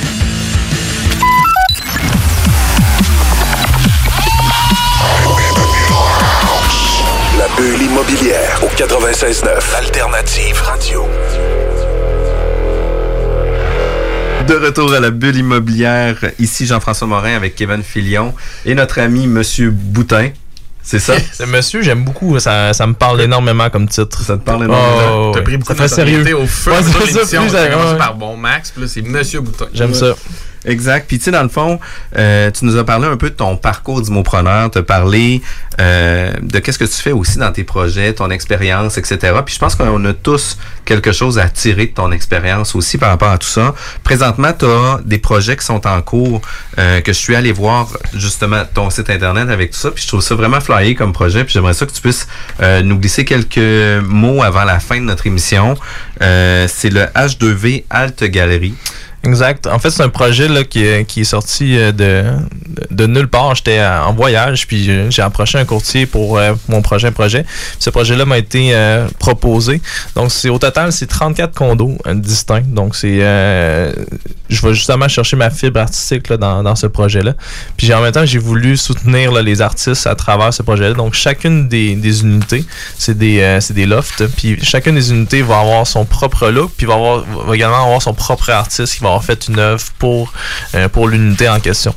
Donc, euh, ça, c'est la première des parties de vraiment singulière là, du projet. Puis l'autre partie qui est singulière, c'est en fait c'est que c'est un clé en main. Donc, euh, c'est meublé complètement, c'est complètement décoré. Et aussi, c'est possible de faire la location court terme lorsque les gens ne seront pas dans leur euh, logement. Donc, la différence, c'est que c'est légal. Donc, le, zonage permet légalement de faire cela à Montréal, le projet. Donc, euh, il y en a 34 au total qui sont à vendre. Donc, vous pouvez comme euh, aller voir sur le site Internet puis écrire pour avoir plus d'informations à, à ce sujet-là. Je pense que tu as un certain punch euh, sur la façade de ce Oui, clairement. En fait, la- j'ai... j'ai- On te voit de loin dans la rue. Ouais, se ouais, peut-tu? ça se pourrait, ça. Euh, j'ai j'ai fait des démarches avec une, euh, une compagnie qui s'appelle Landmark, qui est responsable du festival Mural. Donc, c'est un festival sur les graffitis à Montréal. Puis eux gèrent, c'est également des gérants d'artistes. Puis euh, un des artistes qui représente s'appelle Matteo. Puis c'est un artiste qui est connu mondialement pour, pour ses graffitis. À Montréal. Donc, euh, j'ai demandé de faire la façade de l'immeuble. Puis l'immeuble, en fait, sur la façade, on voit l'image de ma grand-mère euh, dans son jeune âge. Puis c'est une personne qui m'a vraiment euh, inspiré dans, dans- à travers mon parcours. Évidemment, parce que mon côté artistique vient de, de, de elle. Mais c'est également une entrepreneur. Je sais pas si vous connaissez MedExpress, c'est une compagnie de livraison. Donc, euh, c'est une compagnie familiale. De, que c'est ma grand-mère qui est partie avec, euh, avec ma, le reste de ma famille. Euh, donc, ça, pour moi, ça a un petit peu déclenché cet esprit entrepreneur-là de- de- chez moi. Donc, c'est une façon pour moi de lui rendre hommage, là, de, de- d'avoir son, son visage sur un, un building à Montréal pour les prochaines euh, dizaines d'années. lèves la barre quand même pour ce, qu'on- ce que nous, on peut faire avec nos grands-parents pour leur rendre hommage. Ouais, c'est ça. Puis, haut. L'autre chose qui est intéressante, c'est tout aussi l'histoire des artistes aussi, que tu leur Ouais. donnes une vitrine, etc. dans chacun des unités. Là, c'est quand même... euh, J'ai une brochette incroyable d'artistes. là. Je suis super reconnaissant que les artistes aient décidé d'embarquer là, dans le projet. On fait beaucoup de recyclage aussi d'antiquités dans le projet, soit que ce soit les, euh, les, les luminaires ou peu importe. Euh, Puis il y a beaucoup d'artistes aussi qui ont peint sur des, euh, des objets recyclés. Donc ça, ça donne des, des choses vraiment uniques, des, des, des logements complètement uniques qui se différencient complètement du marché. Puis tu as aussi une, une certaine implication au niveau d'une fondation, d'un organisme. C'est quoi cet organisme-là? C'est un organisme que- qu'on va lancer là, prochainement qui s'appelle le Déclic. Donc, euh, qu'on veut lancer. Le- L'objectif de, le- de l'organisme, en fait, c'est de, de, de faire la formation au niveau euh, financier, là, donc pour les jeunes, que ce soit universitaire, au secondaire, etc., pour apprendre euh, qu'est-ce qui est intéressant comme investissement, puis c'est quoi, c'est quoi un CELI, comment investir dans un CELI, etc. Je trouve qu'on manque un peu de connaissances à ce niveau-là au, au, L'économie au Québec. L'économie c'est pas familiale, c'est pas L'économie euh, Le gouvernement vient de mettre un nouveau programme là, à, à ce sujet-là, puis j'ai étudié un peu là, les- qu'est-ce qui Ok. est fait, puis euh, il en manque encore un Non, petit non, peu. sûr Euh, donc, euh, je veux, je veux essayer d'aider, d'aider un peu, puis mettre la main à la pâte. Il va y avoir une section, entre autres, d'immobilière, là, donc Ouais. on va informer un peu les gens quel Quand même. genre de... de Très cool comme mission. T'as des, par- t'as des partenaires là-dedans, t'as des partenaires. euh, je suis avec euh, présentement là on est on est deux euh, deux amis là de, que j'ai fait que j'ai eu à, à la meute Euh, donc monsieur Claude Hamel puis monsieur Maxime Gagné donc on est trois au total euh, qu'on veut lancer ça. Donc euh, éven- éventuellement on va euh, officialiser plus le tout avec un vrai lancement puis avoir vraiment des vrais conférenciers. On veut aussi souligner l'entrepreneuriat parce que je pense que c'est quelque chose qu'on doit être fier au, au Québec. Puis je pense qu'on en a besoin de plus d'entrepreneurs pour pour la suite des choses pour l'avenir au Québec. Donc on va essayer d'aller les stimuler les Ouais, stimuler C'est Voilà. super notable aussi Ouais, de partager votre expérience, expertise, puis de permettre aussi à d'autres gens d'évoluer. Fait que c'est vraiment, vraiment intéressant. Puis, euh, si jamais on veut avoir des informations, on veut te rejoindre, etc., y a-t-il des choses qu'on doit savoir, comment qu'on peut faire pour te rejoindre? En fait, euh, sur Facebook ou, euh, exemple, si vous avez des questions sur le projet d'H2V Condo, le site internet c'est h2vcondo avec un s.com. Wow, merci beaucoup d'être présent, Maxime. Moutin. C'est une grosse expérience que tu nous as partagée, puis on espère que plusieurs immopreneurs vont prendre de tes, de tes expériences pour pas faire les mêmes erreurs. Merci beaucoup de votre accueil. Merci, bye bye. CJMD 96.9. Branché sur Lévis. CJMD 96.9, l'alternative radiophonique. Nous, on fait les choses différemment. C'est votre radio. 50% talk, 50% musical. Talk, rock and hip-hop radio station. Arrêtez de jeter votre argent par les fenêtres. Isolation Action. Faites baisser votre facture d'électricité. Isolation Action. La solution, le polyuréthane giclé à haute densité avec Isolation Action. Économisez sur deux fronts. Faites isoler vos faux plafonds, vos fondations, vos murs ou autres par des pros dans le domaine depuis près de 25 ans. Faites faire votre opération isolation avec Isolation Action. Isolation Action. Chaleur, confort et économie. 847 1515. IsolationAction.com Tu cherches un ou une partenaire pour réaliser tes fantasmes sexuels? Hmm, J'ai la solution pour toi. Jouer avec le fantasme. Inscris-toi sur jalf.com, le site de rencontre sexuelle le plus hot au Québec. Alors, seul ou en couple, visite jalf. J-A-L-F.com. Car tes fantasmes méritent tous d'être vécus. Too sexy for my love, love's going to leave me. Les gourous essaient de vous faire croire que vous deviendrez millionnaire en 90 jours, qu'on peut acheter avec zéro comptant. Ici, c'est pas comme ça. On va vous expliquer le vrai fonctionnement de l'investissement immobilier. Voici le Real Talk avec Nikolai Ray, PDG de la MREX. Hope you're ready for the next episode. Hey, smoke weed every day. On est au Real Talk avec euh, Nikolai Ray, PDG de la MREX. Salut Nikolai. Salut, ça va? Oui, ça va super bien. Salut Kevin. Salut Jeff, salut Nicolas. Salut Kevin. On ajoute euh, quelque chose de nouveau à la bulle immobilière. On a des chroniques spécialisées sur des sujets immobiliers. Puis c'est toi notre spécialiste qui vient jaser de tout ça. briseur de rêve. Yes! Le, Le briseur de moule. Le real talk, le, le, le goon. le goon des gourous de l'immobilier. Parce que, tu sais, on sait que les gourous de l'immobilier, euh, ils aiment bien ça, faire accroire plein de niaiseries aux gens pour euh, juste réussir à leur vendre des cours de plus. Euh, comme euh, que c'est possible de lâcher sa job puis de vivre de, de l'immobilier en 90 jours. Euh, ou c'est possible d'acheter euh, sans mise de fonds en faisant du profit rapidement. C'est des vraies niaiseries. Donc euh, aujourd'hui, et comme dans toutes les capsules qu'on fait, on parle de real talk, on dit les vraies choses, puis on, on démontre c'est quoi le vrai monde de l'investissement immobilier au monde pour que les gens puissent rentrer là-dedans avec les deux yeux grands ouverts, puis avec des outils puis un mindset qui va les permettre de réussir et non pas euh, avec un outil avec des outils puis un mindset euh, où ils cherchent euh, des licornes finalement ou euh, des rêves qui n'existent pas.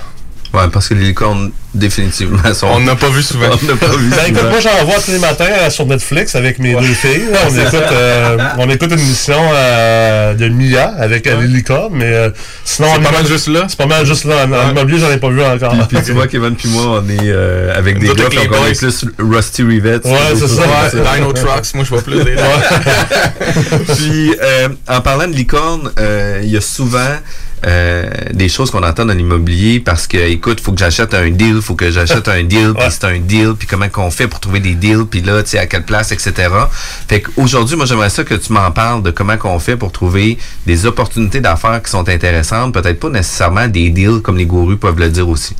Ben écoute, la première chose qu'il faut comprendre, c'est qu'il faut savoir où est l'inventaire. Tu sais, quand on veut acheter un bloc appartement ou un, un plex, faut savoir où regarder. Où, où sont les immeubles, sont à vendre à quel endroit, puis ça se vend de quelle manière? Puis c'est différent un peu des maisons, parce que tu sais, avec les maisons, c'est assez simple. Tu vas sur euh, Centris, donc sur, euh, sur ce qu'on appelle communément appelé MLS, euh, pour utiliser un slang anglais. Donc c'est le, le site qui rassemble tous les sites des courtiers immobiliers. On a Centris, puis là, euh, je vais pas leur faire une pub, là, mais bon, il y a, d'autres sites, en fait, euh, où euh, tu peux euh, afficher tes immeubles, tes, tes maisons directement, c'est un propriétaire. Donc, sans nommer leur nom, vu que je vais respecter le courtier ici qui est avec Ah non, moi. ben, écoute, ça fait partie de la game aussi. Par contre, dans le multilogement, Non, très ça. peu sont ceux qui vont faire affaire Ben, ça. par eux-mêmes. Mais, mais grosso modo, les maisons sont toujours affichées sur le net. Tu sais, tu veux acheter une maison, tu vas sur le web, tu fais affaire avec un courtier, tu vas trouver toutes les maisons, l'inventaire est tout là. Le multilogement pas comme ça. L'inventaire n'est pas tout affiché. Donc, euh, je dirais, euh, grosso modo, euh, surtout à Québec et, même ailleurs, même Montréal, même les autres villes, environ 30% des immeubles qui sont vendus ou qui sont à vendre sont affichés sur l'Internet, que ce soit sur Centris, sur Realtor, du Proprio, Kijiji, les packs, tous ces sites web-là. Donc, si tu vas sur Internet pour chercher un immeuble, la vérité, c'est que tu vas juste voir le tiers du marché. Donc, il en manque pas mal. Euh, là, souvent, les gens sont ben, you, you l'autre deux tiers? Ben, l'autre deux tiers, il y en a environ un tiers qui est avec ce qu'on appelle des courtiers spécialisés en investissement immobilier multilogement euh, euh, ou des courtiers qui, ont, qui commencent à avoir une spécialisation. Bref, euh, ils appellent ça des pocket listings, donc des mandats de poche ou souvent des mandats hors marché. C'est-à-dire que Exemple, toi, Jeff, euh, je sais que tu le fais parfois. euh, tu reçois un mandat pour vendre un immeuble à revenu et euh, au lieu de l'afficher sur Centris ou sur l'Internet, tu vas l'afficher de manière privée. C'est-à-dire que tu vas l'envoyer à ta liste courriel d'investisseurs immobiliers que tu as déjà et tu vas envoyer la fiche. Donc, si je ne suis pas sur ta liste courriel et que je suis un acheteur, je ne le verrai pas passer, cet immeuble-là. Définitivement. Puis tu sais, euh, c'est un créneau justement que notre équipe, on est en train de développer à l'intérieur de notre équipe. Euh, on le fait au niveau du terrain, on le fait au niveau du multilogement, puis on le fait aussi au niveau du commercial. Fait que tu sais, actuellement, j'ai plusieurs immeubles où ce qu'on a des pocket listings avec des clients, où ce que ces immeubles-là sont pas affichés sur le web, par contre, sont disponibles à mon réseau privé d'investisseurs immobiliers. Puis quand que je parle de réseau privé, c'est pas un, un un- client qui m'a appelé une fois pour avoir un numéro, c'est des gens qui entretiennent des relations avec moi pour s'assurer que je leur envoie des opportunités d'affaires intéressantes.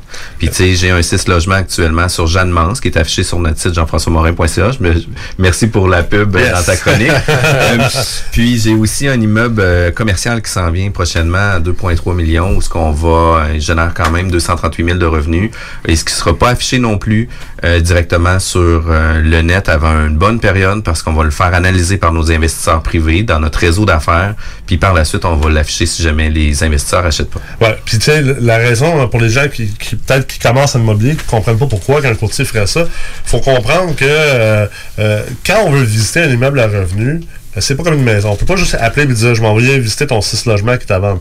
Tu dois déposer une promesse d'achat. La promesse d'achat doit être acceptée par le vendeur. Donc tu, dois avoir entamé une négociation, puis il doit avoir, euh, un succès au niveau de cette négociation-là. Le côté plate un peu de ça, c'est que, exemple, si moi, euh, je rentre une promesse d'achat, mais que j'ai pas vraiment l'intention d'acheter de l'immeuble, mais je veux juste le visiter. Fait que je suis prêt à faire n'importe quoi puis faire accepter une promesse d'achat. Ben après ça, généralement, ce que ça va faire, c'est que ça va, on appelle ça geler la transaction. Ça va geler la transaction parce que ça va peut-être prendre euh, 15 jours avant que je visite, peut-être un autre 10 jours avant que je décide de, de finalement pas acheter l'immeuble puis de me déclarer euh, insatisfait. Donc, la promesse d'achat va devenir nulle et non avenue. Donc, je vais, je vais avoir gelé la promesse de l'immeuble pendant peut-être 10, 15, 30, 45 jours. Et là, ça, c'est du temps perdu que d'autres acheteurs qui étaient peut-être très sérieux, très intéressés, pourront pas commencer leur processus d'achat. Donc ça, c'est vraiment plate pour toi, le courtier vendeur. C'est encore plus plate pour le vendeur, le propriétaire, parce que ça repousse euh, le- les délais de vente, mais en plus, c'est que ça a un effet néfaste sur le marché et sur la valeur de l'immeuble, parce que plus qu'un immeuble est à vendre pendant longtemps sur le marché, moins, plus que les, les investisseurs sur le marché commencent à perdre euh, de la perception de valeur. Sais, on appelle ça brûler un immeuble. Quand un immeuble est trop sur le marché longtemps, on va dire, ouais, mais les gens vont se dire, il doit y avoir quelque chose de bizarre avec cet immeuble-là. Il doit y avoir une raison pourquoi elle se vend pas. Fait que là, la, la perception de valeur versus la valeur réelle est affectée. Et toi, comme courtier immobilier, c'est ton travail de maintenir la perception de valeur puis d'aller chercher le meilleur prix pour ton client. Donc, c'est sûr que tu ne veux pas perdre tout ce temps-là puis brûler ton immeuble. Puis notre rôle, c'est justement de donner de la valeur à nos immeubles. Puis tu sais, quand on parle d'immeubles à revenus euh, privés qu'on va faire rouler dans notre réseau, ça sera pas une fiche MLS qu'on va envoyer à nos clients. non. Tu sais, nous, notre équipe, on fait des documents très complets, Ouais, même je, je inc- les ai déjà vus, sont, sont Ouais, vraiment... incluant les plans des logements, etc. Fait que tu sais, ça vient permettre à l'investisseur d'avoir euh, une analyse très complète, immédiate, avant même de visiter l'immeuble. Fait que à ce moment-là, ça devient beaucoup plus facilitant et pour moi et pour mes clients et pour mes vendeurs. Ça te, perm- ça te permet de, de travailler en paquet listing, ça te permet de qualifier tes acheteurs, puis de pas de, de réduire le risque de geler puis de brûler des immeubles. Donc pour les gens qui écoutent en ce moment, qui veulent acheter des immeubles de revenus, puis qui commencent, euh, puis qui n'ont pas encore eu accès au, pocket listing, au réseau en marché, c'est important de comprendre l'existence de, de ce- cette tranche-là du marché ou de l'inventaire. Puis tu l'as dit tantôt, le mot-clé, c'est de développer des relations. Si vous voulez avoir accès à ce marché-là, trouvez c'est qui les, les courtiers qui ont accès à des pocket listings, des mandats hors marché, et allez investir dans la relation. Allez les rencontrer. Montrez-leur votre profil d'investisseur, puis arrivez avec des vraies preuves. Dites pas, euh, j'ai, ah oui, moi j'ai accès à un million de mise de fonds quand vous avez accès à, à 100 000 de mise de fonds. Euh, soyez honnête, soyez transparent, soyez intègre. Puis peut-être que vous n'avez pas toute la mise de fonds, mais si vous êtes intègre et transparent en disant au courtier, écoute, j'ai à peu près un 100 000, euh, euh, je peux trouver peut-être un 50 000 avec un beau-frère ou avec un autre ami. Mais déjà là, là, tu viens de commencer à établir une bonne relation de confiance, puis de transparence, puis d'intégrité. Tu as bien plus de chances que le courtier va vouloir ensuite travailler avec toi, puis t'envoyer des deals, puis peut-être même te donner un coup de main dans la structuration de ton achat. Donc ça, c'est important. Le tiers du marché environ est sur Internet. L'autre tiers, un autre tiers sur trois est avec les courtiers en pocket listing, en mandat de poche. Donc, vous allez devoir investir dans ces relations-là, rencontrer les courtiers, emmenez-leur un café, euh, notez c'est quoi leur date de fête, puis envoyez-leur une carte pour leur fête, puis pour Noël. C'est quoi déjà Non, mais c'est vrai. amenez-le dîner. euh, tu sais, euh, moi, j'ai amené un courtier l'autre jour dîner parce que euh, il contrôle euh, à peu près la moitié du marché hors marché. Je je- moi, je l'amène dîner euh, quatre fois par année, je- même si j'achète pas nécessairement, parce que je sais qu'à un moment donné, je vais me remettre à acheter à Québec, puis je veux avoir accès à ce canal-là. Puis, sais, bien sûr, aussi, je m'entends bien avec. euh, si je m'entendais pas bien avec, je suis pas sûr que je le ferais, mais je m'entends bien avec. Tu demanderas à ton courtier d'aller dîner avec lui pour Ouais, prendre les peut-être, exactement. Et finalement, tout ça pour dire que le dernier tiers du marché, parce que là, on a deux, deux- ceux qui sont bons en maths, là. On est à deux un, sur trois. Un tiers plus un tiers, c'est pas mal deux tiers. Fait que euh, c'est pas des mathématiques avancées de l'immobilier, mais on, on- on se pratique, là, tu sais. euh, On se réchauffe. on se réchauffe. Mais, mais l'autre tiers, c'est ce qu'on appelle les vendeurs passifs. Et là, ça, c'est vraiment un marché qui est plus complexe à aller chercher. C'est-à-dire, un vendeur passif, là, pour vous donner l'exemple, ça se peut que moi, je sois en train de, tondre mon, gazon le samedi matin. Puis que mon voisin, euh, Pierre, il possède des immeubles. Puis là, Pierre sort de chez eux le vendredi, le samedi matin à 10h. Puis là, je l'entends, il est en beau fusil.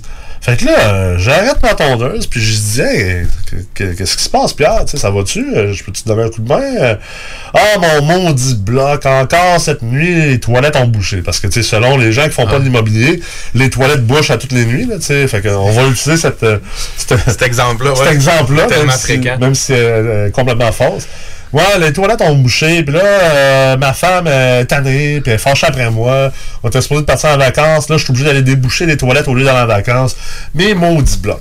Fait que là, je dis, ben écoute, en tout cas, si jamais t'es vraiment tanné, euh, moi, je cherchais justement des immeubles à acheter, puis euh, moi, ça me dérange pas de changer les toilettes en pleine nuit, là. Ma femme, elle s'occupe de moi, anyway, de toute façon. C'est une joke, là.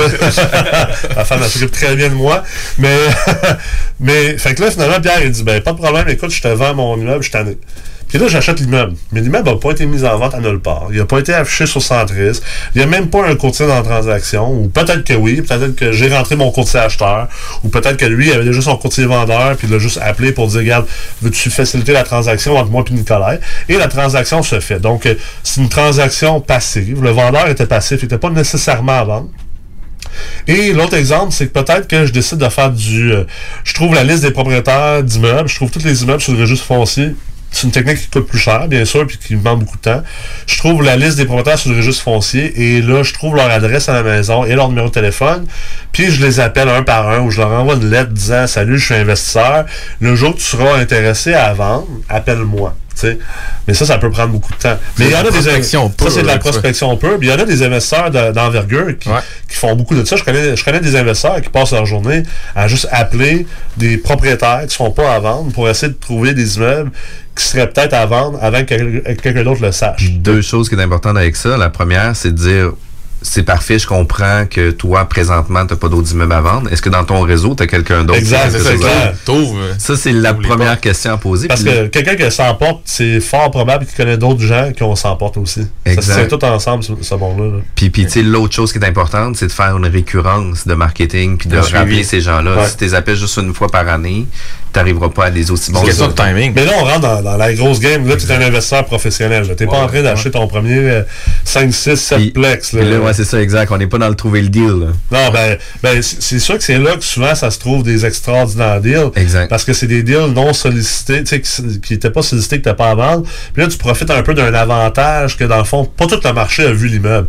Puis tu sais, dans un dans un, un marché de, de, de, de libre-échange, d'offre et de demande, euh, généralement, si tu veux vendre ton immeuble au plus grand prix, ben, il faut que tu, tu démontes ton immeuble, il faut que tu le présentes au plus grand nombre d'acheteurs potentiels. On s'entend que dans ce cas-ci, le vendeur il est pas vraiment avantagé. là. Même que, je dirais, si t'es vendeur, c'est la pire chose à faire de vendre directement comme ça, sans avoir affiché euh, ton immeuble à un nombre. certain marché d'acheteurs. Parce que, tu sais, euh, qui sait, peut-être que quelqu'un a été prêt à vendre, euh, à acheter l'immeuble pour plus cher. Mais souvent, ces vendeurs-là sont comme, sont blasés. Ça me tente pas de prendre le temps de faire ça. Moi, je prends à faire une transaction tout de suite, puis ça me dérange pas d'en avoir un peu un moins. peu, ouais. Fait que toi, comme acheteur, ben, t'en profites, veux, veux pas, là. Euh, mais, mais ça reste, ça demande beaucoup, beaucoup de travail, d'énergie, puis d'investissement en temps puis en argent pour réussir à commencer à piger des deals dans ce qu'on appelle le marché passif. Puis tu sais, il y a aussi toutes les ventes de gré à gré qui se fait, du beau-père, de la famille, etc., que les Ben, immeubles c'est ça. qui rentrent Puis dans moi, le je rentre là-dedans. Ouais, c'est ça, je rentre ça là-dedans. là. Puis moi, je rajouterais aussi dans ce genre de prospection-là d'entretenir ton voisinage. Tu es déjà un peu dans l'investissement immobilier, tu as des blocs à certains endroits. Moi, je le fais, tu sais, je vais voir les voisins, puis je m'annonce, tu sais, ne serait-ce que d'abord pour le bon voisinage. Ben oui, c'est Puis clair. aussi que les gens te reconnaissent. C'est pour ça que c'est important.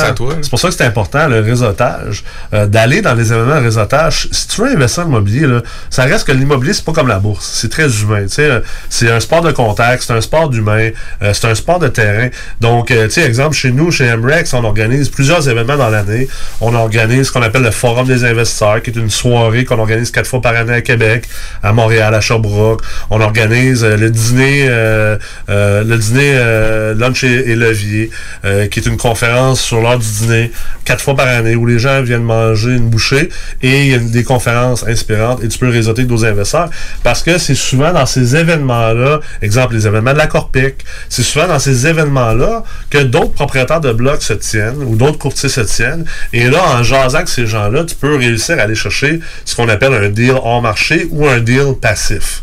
Puis, est-ce que les gens peuvent avoir euh, une certaine façon de faire à la maison aussi, différents sites, etc.? As-tu des cues que tu peux donner un peu pour leur recherche, les aider à faire des recherches? Euh, au niveau des recherches, euh, dis-moi, sur, sur quelle partie du marché? Ben, tu sais, euh, par exemple, dans le multilogement, les gens euh, aimeraient regarder euh, s'il n'y a pas des nouveaux immeubles, par exemple, que des avis de 60 jours ou que des problématiques Ben, ou quelque chose comme ça. Si tu veux rentrer là-dedans, c'est sûr et certain que JLR, c'est vraiment le site qu'on veut aller voir. là. JLR, c'est un site qui regroupe en, en fait le registre foncier. Euh, c'est un site qui est payant. Faut- Exact. JLR.ca. C'est ça, donc tu peux aller prospecter là-dessus. C'est sûr qu'il y a du travail derrière ça, mais euh, eux, ils ont vraiment toute l'information. Ils ont le monopole sur le data, je te dirais, par rapport au registre foncier. Euh, MREX sort un moteur de recherche, euh, je dirais, dans, dans les prochains, dans le prochain trimestre ou deux trimestres, où tu vas pouvoir chercher à travers tous les immeubles à revenus au Québec, qu'ils soient à vendre ou qu'ils soient pas à vendre. Et euh, ça aussi, ça va être super utile pour les gens. Sinon, je dirais aussi euh, t'assurer d'avoir un courtier acheteur, un courtier qui va te représenter. Puis le courtier va pouvoir te mettre sur une alerte. Fait que tu vas pouvoir automatiser le travail, puis plus être obligé de nécessairement toujours être en mode de recherche active. Le- L'alerte va t'envoyer finalement, dès qu'il y a un nouvel immeuble qui est à vendre sur Centris, il va te l'envoyer. Puis souvent, ben, ton courtier a déjà des relations avec d'autres courtiers qui ont des pocket listings, des mandats hors poche, et euh, va pouvoir justement te vendre comme acheteur à ces gens-là pour que tu aies accès à ces deals-là. Parce que tu tu commenceras pas non plus à, à amener dîner euh, 15 courtiers euh, quatre fois par année. Là, ça va coûter cher de dîner finalement. euh, Ouais, ouais, exact. Puis ils vont tout envoyer les mêmes listings aussi. là. Exactement, c'est C'est ça. l'important, c'est aussi d'avoir le courtier qui a un bon réseau qui va pouvoir te permettre d'évoluer aussi avec ça. C'est clair. Euh, fait que tu sais, trouver des deals, ça se fait pas facilement. Non, puis tu sais, les affaires d'avis de 60 jours, ça c'est beaucoup dans les flips, dans les maisons, mais tu sais, des, des, des blocs d'appartements dans la vie de 60 jours, il y en a pas bien ben. Puis quand il y en a un qui tombe dans la vie de 60 jours, là, je peux vous garantir que vous, comme débutant investisseur, là, vous l'aurez pas. Parce qu'il y a 150 autres requins qui ont déjà au-dessus de 100 portes. Qui, ont- sont prêts à faire une transaction cash parce qu'ils ont assez de, de, liquidité. de, liquidité ou de place sur leurs autres immeubles pour pouvoir aller chercher un prêt privé puis d'acheter cash que vous n'aurez pas accès à ces deals-là. tu sais. Fait, fait je sais qu'il y a beaucoup de formateurs puis de gourous qui vont un peu euh, euh, essayer de, de vendre ce rêve-là, de pouvoir acheter ces deals-là.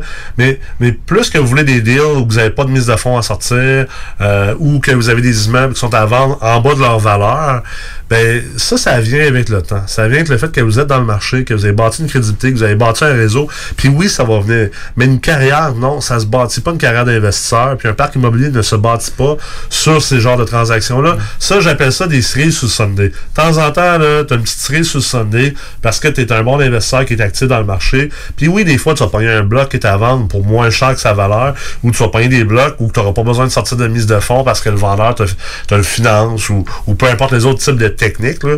Mais tu peux pas baser toute ton accumulation d'immeubles puis toute ta carrière d'investisseur juste là-dessus parce que sinon ce qui va arriver comme plusieurs gens qui se payent des cours à 4-5 000 pièces dans différents clubs ou dans différentes écoles d'investissement ben tu les rencontres 3, 4, 5 ans plus tard ils ont toujours rien acheté parce qu'ils cherchent juste the deal. Ouais. Puis moi, je crois, tu vois, moi, je crois surtout au réseautage. Je suis à 100% là-dessus. Puis je pense que justement, tu fais pas ta carrière en jogging dans le sol chez vous. Comme Ben tu non. dis, de temps en temps, tu fais un coup de circuit où tu trouves la fameuse licorne que tu vois à télé le matin. là. Mais qu'est-ce que tu dirais aux gens sur comment se présenter un peu dans le réseautage sans être un têteux de deal ou euh, quelqu'un qui, qui cherche trop à siphonner, comment se vendre puis euh, Euh, s'apporter dans les 5 à 7? euh, à- à être, être transparent, être authentique puis être vrai. Tu sais, euh, de, de pas faire le- l'espèce de, tu sais, le fake it till you make it puis de trop embellir les choses. Oui, dans la vente, faut dé- toujours un peu embellir la vérité, mais mais il faut pas que ça devienne un, un mensonge. Tu sais, euh, faut pas que tu deviennes un, un Apollo, là, euh, Apollo dans le frigo, là, que finalement c'est même pas ça ton nom. là. Giovanni. Giovanni, c'est ça. Tu sais, faut pas que tu arrives, tu te présentes en disant, oh ouais, moi j'ai accès à 100 millions de dollars. Puis dans il le fond, venir. Parce que le monde te voit venir. Ah ouais, je veux dire, ça. on te voit arriver. Là, on, le voit, Ah ouais. on le voit dans ton verbatim, on le voit Ah dans ton attitude que c'est sûr que t'as pas 100 millions de dollars. Tu sais, ta montre, là, je la vois que c'est une Casio. là. C'est pas une Rolex à 25 000. là. parce qu'inquiète-toi pas que quand tu brasses des grosses affaires, un moment donné, tu bâtis l'œil pour ça. Moi, je vois que ton complet, là, tu l'as acheté chez Morse puis qu'il n'a pas été fait sur mesure puis que c'est pas un complet italien qui vaut 5000 pièces. Fait que viens pas bullshiter puis d'essayer de faire croire ces affaires-là. T'es bien mieux d'arriver transparent puis intègre puis de dire, regarde, salut, moi, je commence en investissement immobilier, mais je suis vraiment passionné. J'ai accès, exemple, à, une mise de fonds de j'ai accès à une marge de crédit de X, puis moi, je suis prêt à passer à l'action, puis je suis même prêt à travailler sur des deals avec d'autres personnes. Donc, euh, si jamais tu as quelque chose, ben, j'apprécierais vraiment, moi, que tu me donnes la chance de, tu. Puis ça, là, cette humilité-là, cette transparence-là va t'emmener beaucoup plus loin là, que de rentrer dans les réseautages, puis de te la péter, puis d'essayer de faire Pitcher des cartes. comme si t'étais rendu un big shot, puis de pitcher des cartes à tout le monde. Moi, j'en ai même pas de cartes. là. Puis je suis probablement un des gars les plus, les plus con- les, les plus connectés puis qui a réseauté le plus, là, je le fais sans carte. Parce que quand je rentre dans un réseautage, là, j'en veux pas de carte d'affaires, je veux pas en donner. Moi, ce que je veux, c'est que je veux rencontrer une, deux, peut-être trois personnes avec qui je vais avoir envie de parler puis que ça va donner quelque chose. Parce que tu sais jamais qu'est-ce que ça va apporter, cette relation-là. Fait, que- fait que d'y aller avec une mentalité, si on veut, d'abondance, de pas être dans, le- dans, dans le manque puis dans le besoin, puis de comprendre que c'est un marathon. Tu sais, tu l'as dit tantôt, on va pas courir en, en, en jogging dans son sol, mais c'est pas un sprint non plus, l'investissement immobilier, c'est un marathon. Alors soyez patient. C'est un peu comme quand tu vas cruiser dans un bar. Tu vas pas tout de suite voir la première fille et dire Hey, salut, comment ça va? Je te trouve vraiment belle, tu veux-tu coucher avec moi ce soir? Tu vas manger des claques à gueule toute la soirée, ça c'est clair. Donc, je pense qu'il faut que tu ailles plus tranquillement. Tu commences par peut-être jaser avec, euh, t'intéresser à la fille. Là, je suis un gars, fait que je parle en termes de fille. Je veux pas être sexiste, mais tu t'intéresses à la fille, puis après ça, ben, tu prends ton temps, tu l'invites à souper, tu, prends ton temps, prenez votre temps. C'est un marathon. Puis ça se peut-tu que dans un cadre d'investissement immobilier aussi, ça soit pertinent de montrer que tu t'es formé?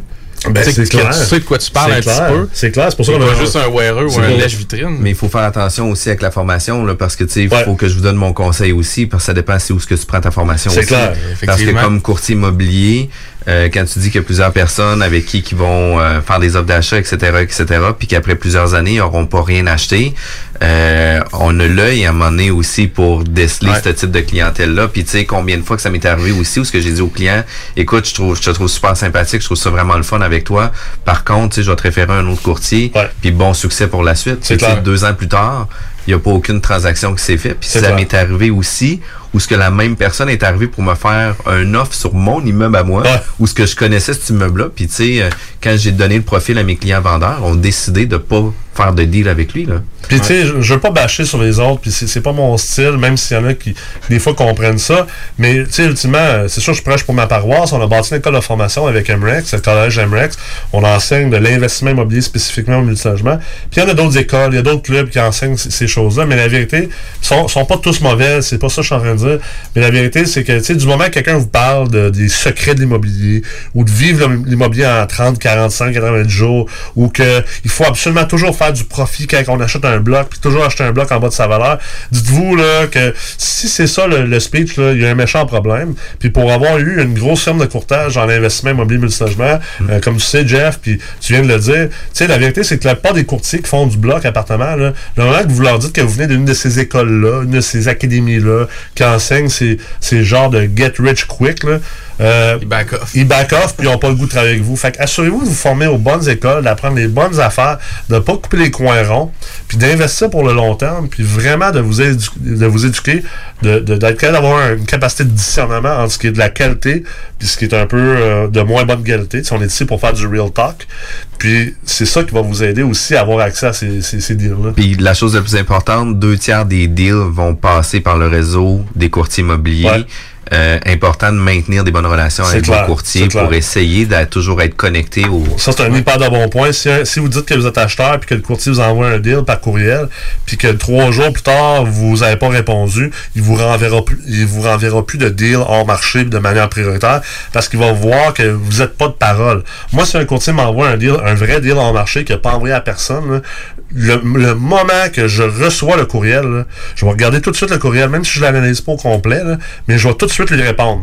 Hey, salut Jeff, je le regarde ce soir, en ce moment je suis en meeting, ou Hey, salut Jeff, c'est pas un bon moment en ce moment, mais euh, dans deux, trois semaines, je vais être plus prêt à bouger, ou c'est juste pas un immeuble dans le bon coin. Répondez, même si c'est négatif, parce que ça, vous- ça va vous montrer que vous êtes réactif, que vous êtes rapide, puis que vous êtes sérieux. Puis on a une hiérarchie dans ceux qui ont des pocket listings, à qui qu'on va les envoyer en premier, en Ouais. deuxième, etc. Puis on laisse des délais justement. Là. Ben pas oui. de réponse, on passe au deuxième groupe, ça. troisième groupe, etc. Fait que c'est important de maintenir des bonnes relations. Nicolas, c'est vraiment intéressant. On peut euh, te rejoindre de quelle façon si on va avoir plus d'informations? Réseaux sociaux, écoute, il n'y a pas 10 Nicolas Ray. En fait, euh, s'il y en a 10, c'est 10 fois toi. S'il y en a 10, c'est vraiment euh, tous mes comptes à moi. Donc, euh, vous pouvez me trouver sur les réseaux sociaux Instagram, LinkedIn, Facebook et bien sûr la MREX aussi, euh, notre entreprise de technologie et d'enseignement. Vous pouvez trouver sur Facebook, LinkedIn et sur le site web www.mrex.co. Merci beaucoup, Nicolas. Merci, Nick. Merci. His conscience comes into play. Alright, stop. Now before you walk in the door of this liquor store and try to get money out the drawer, you better think of the consequence. I'm your mother conscience. That's nonsense. Go in, gap full of money, and run to one of your aunt's cribs and borrow a damn dress to one of her blonde wigs. Tell her you need a place to stay. You'll be safe for days if you shave your legs with Renee's razor blades. Yeah, but if it all goes through like it's supposed to, the whole neighborhood knows you and they'll expose you. Think about it before you walk in the door first. Look at the store clerk, she's older than George Burns. Bump that, do that sh- hit that lick. Can you afford to blow this hit? Are you that rich? Why you care if you scared to death? Are you that chick? Do you really think she gives a f- you have kids? Man, don't do it, it's not worth it to risk it. Not over this lick. Stop. Drop the biscuit. Don't even listen to Slim, yo. He's bad for you. You know what, Dre? I don't like your attitude. These voices, these voices, I hear them, and when they talk, I'll follow. I'll follow. I'll follow. Meet Stan, 21 years old. After meeting a young girl at a rave party, things start getting hot and heavy in an upstairs bedroom. Once again, his conscience comes into play. Now listen to me. While you're kissing her cheek and smearing her lipstick, slip this in a drink. Now all you gotta do is nibble on this little chicken's earlobe. Yo, this girl's only 15 years old. How could you take advantage of her? She's passed out. It's easy, just cut these lights out. That's how. Then pick this chicken up, get her off Brad's couch, and leave her on the front porch at her mom and dad's house. Man, ain't you ever seen that one movie, Kids? No, but I seen a porno with son dubious. Dubious. You wanna get hard off the jail? Pump that, drop her off, ring the doorbell, then bell. These voices, I hear them, and when they talk, I'll follow. I'll follow. Meet Grady, a 29-year-old construction worker. After coming home from a hard day's work, he walks in the door of his trailer park home to find his wife in bed with another man. I follow.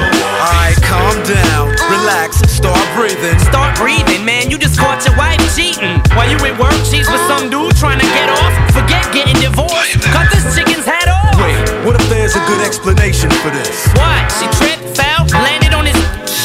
Alright, Shady, maybe he's right, Grady. But think about the baby before you get all crazy. Okay, thought about it. Still wanna grab her? Kick her out the house? Get your daughter and kidnap her? That's what I did. Be smart, don't be a retard. You gonna take advice from somebody who motherfucker. Ah, temper, temper. Mr. Dre, Mr. NWA, Mr. AK, coming straight out of Compton. Y'all better make way. How in the hell you gonna tell this man not to be violent? Cause he don't need to go the same route that I went. Been there, done that.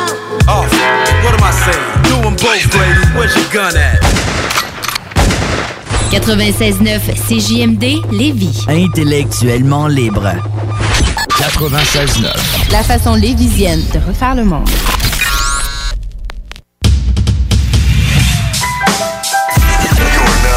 CJMD 96.9 Lévis. L'alternative radio. Talk, rock and hip-hop.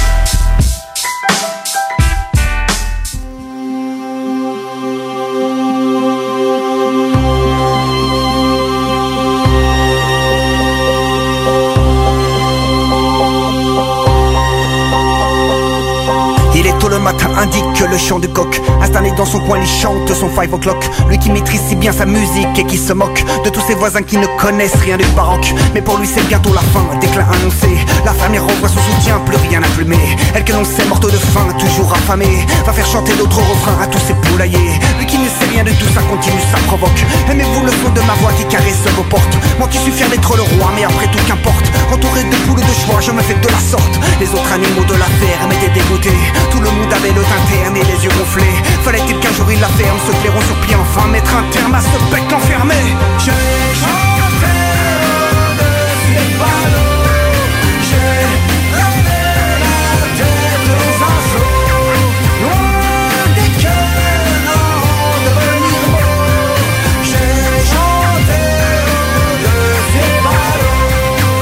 Cochon était tout vénère, plus habitué. Se levait s'étonnait des guerres faites pour l'enchanter. Lui qui vécut dans la misère, trop loin des greniers A vu sa mère, ensuite son père devenir jambon fumé. Il s'approcha très mécontent de ce bipède à foin. Vas-tu arrêter ce boucan, toi le bouffeur de grains? J'en ai connu des noms volants, les chanteurs des crétins. Mais toi tu dépasses largement le plus grand des bourrins. Le coq écoutant tout cela, n'en revenait pas. Mais que veux-tu donc dire par là, toi le tas de gras? Je crois que tu ne comprends pas, car ici c'est moi le seul vrai branleur La seule star, J'ai chanté au-dessus des panneaux J'ai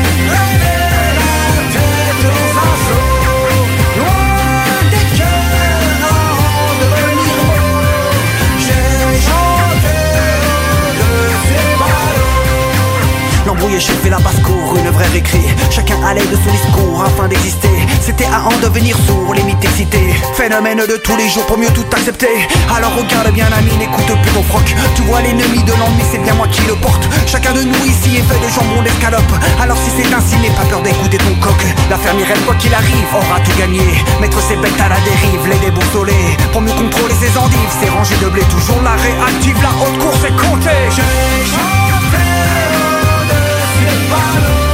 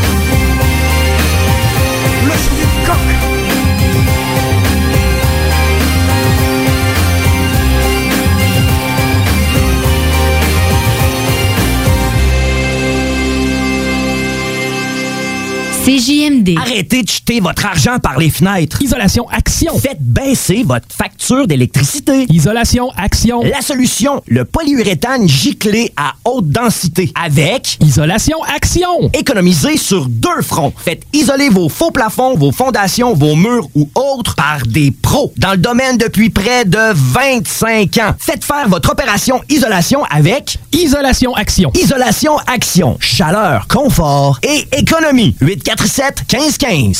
IsolationAction.com 96.9.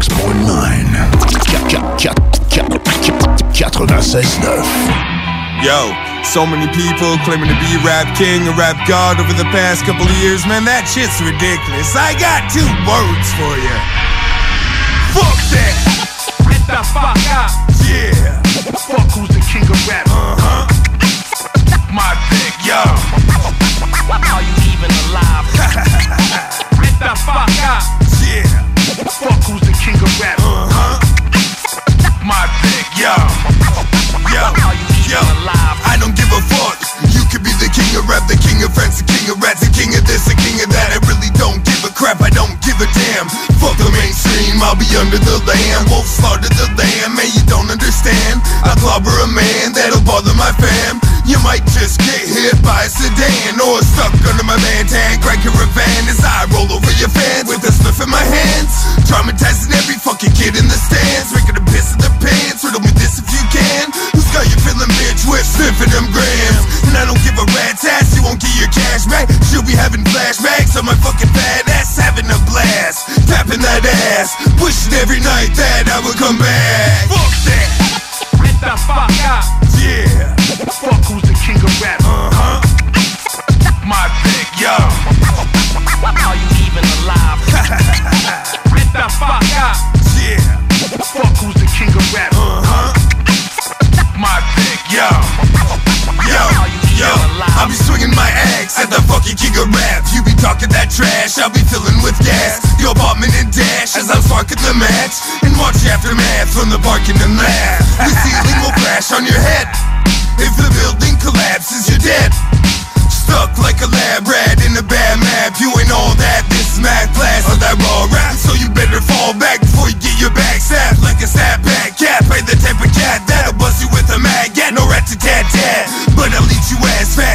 rat sack. Back when I attack. On the mic, it's like I smack you with a middle pipe. I'm rebel like my level tight and candlelight in your sight. Blowing up the dynamite. I settle this fight with the left and the right. I Get the fuck up. Yeah. Fuck who's the king of rap. Uh huh. My pick, yo. Are you even alive? Get the fuck up. Yeah. Fuck who's the king of rap. Uh huh. My pick, Yo. Yo. Are you even Yo. alive? Get the fuck up. Fuck who's the king of rap? My pick, Yo. Are you even alive? Get the fuck up. Fuck who's the king of rap? My pick, yo. You're now listening. 96.9. La radio de Lévis, la station du. Here we go. Votre journal de Lévis vous suit partout. Soyez informés des nombreuses activités qui se tiennent dans notre grande ville grâce à notre édition papier, disponible dans votre Publisac ou notre édition numérique, disponible sur votre tablette ou votre cellulaire grâce à l'application Mon Journal Local. Restez informés et suivez votre actualité locale au quotidien au journaldelévis.com sur notre page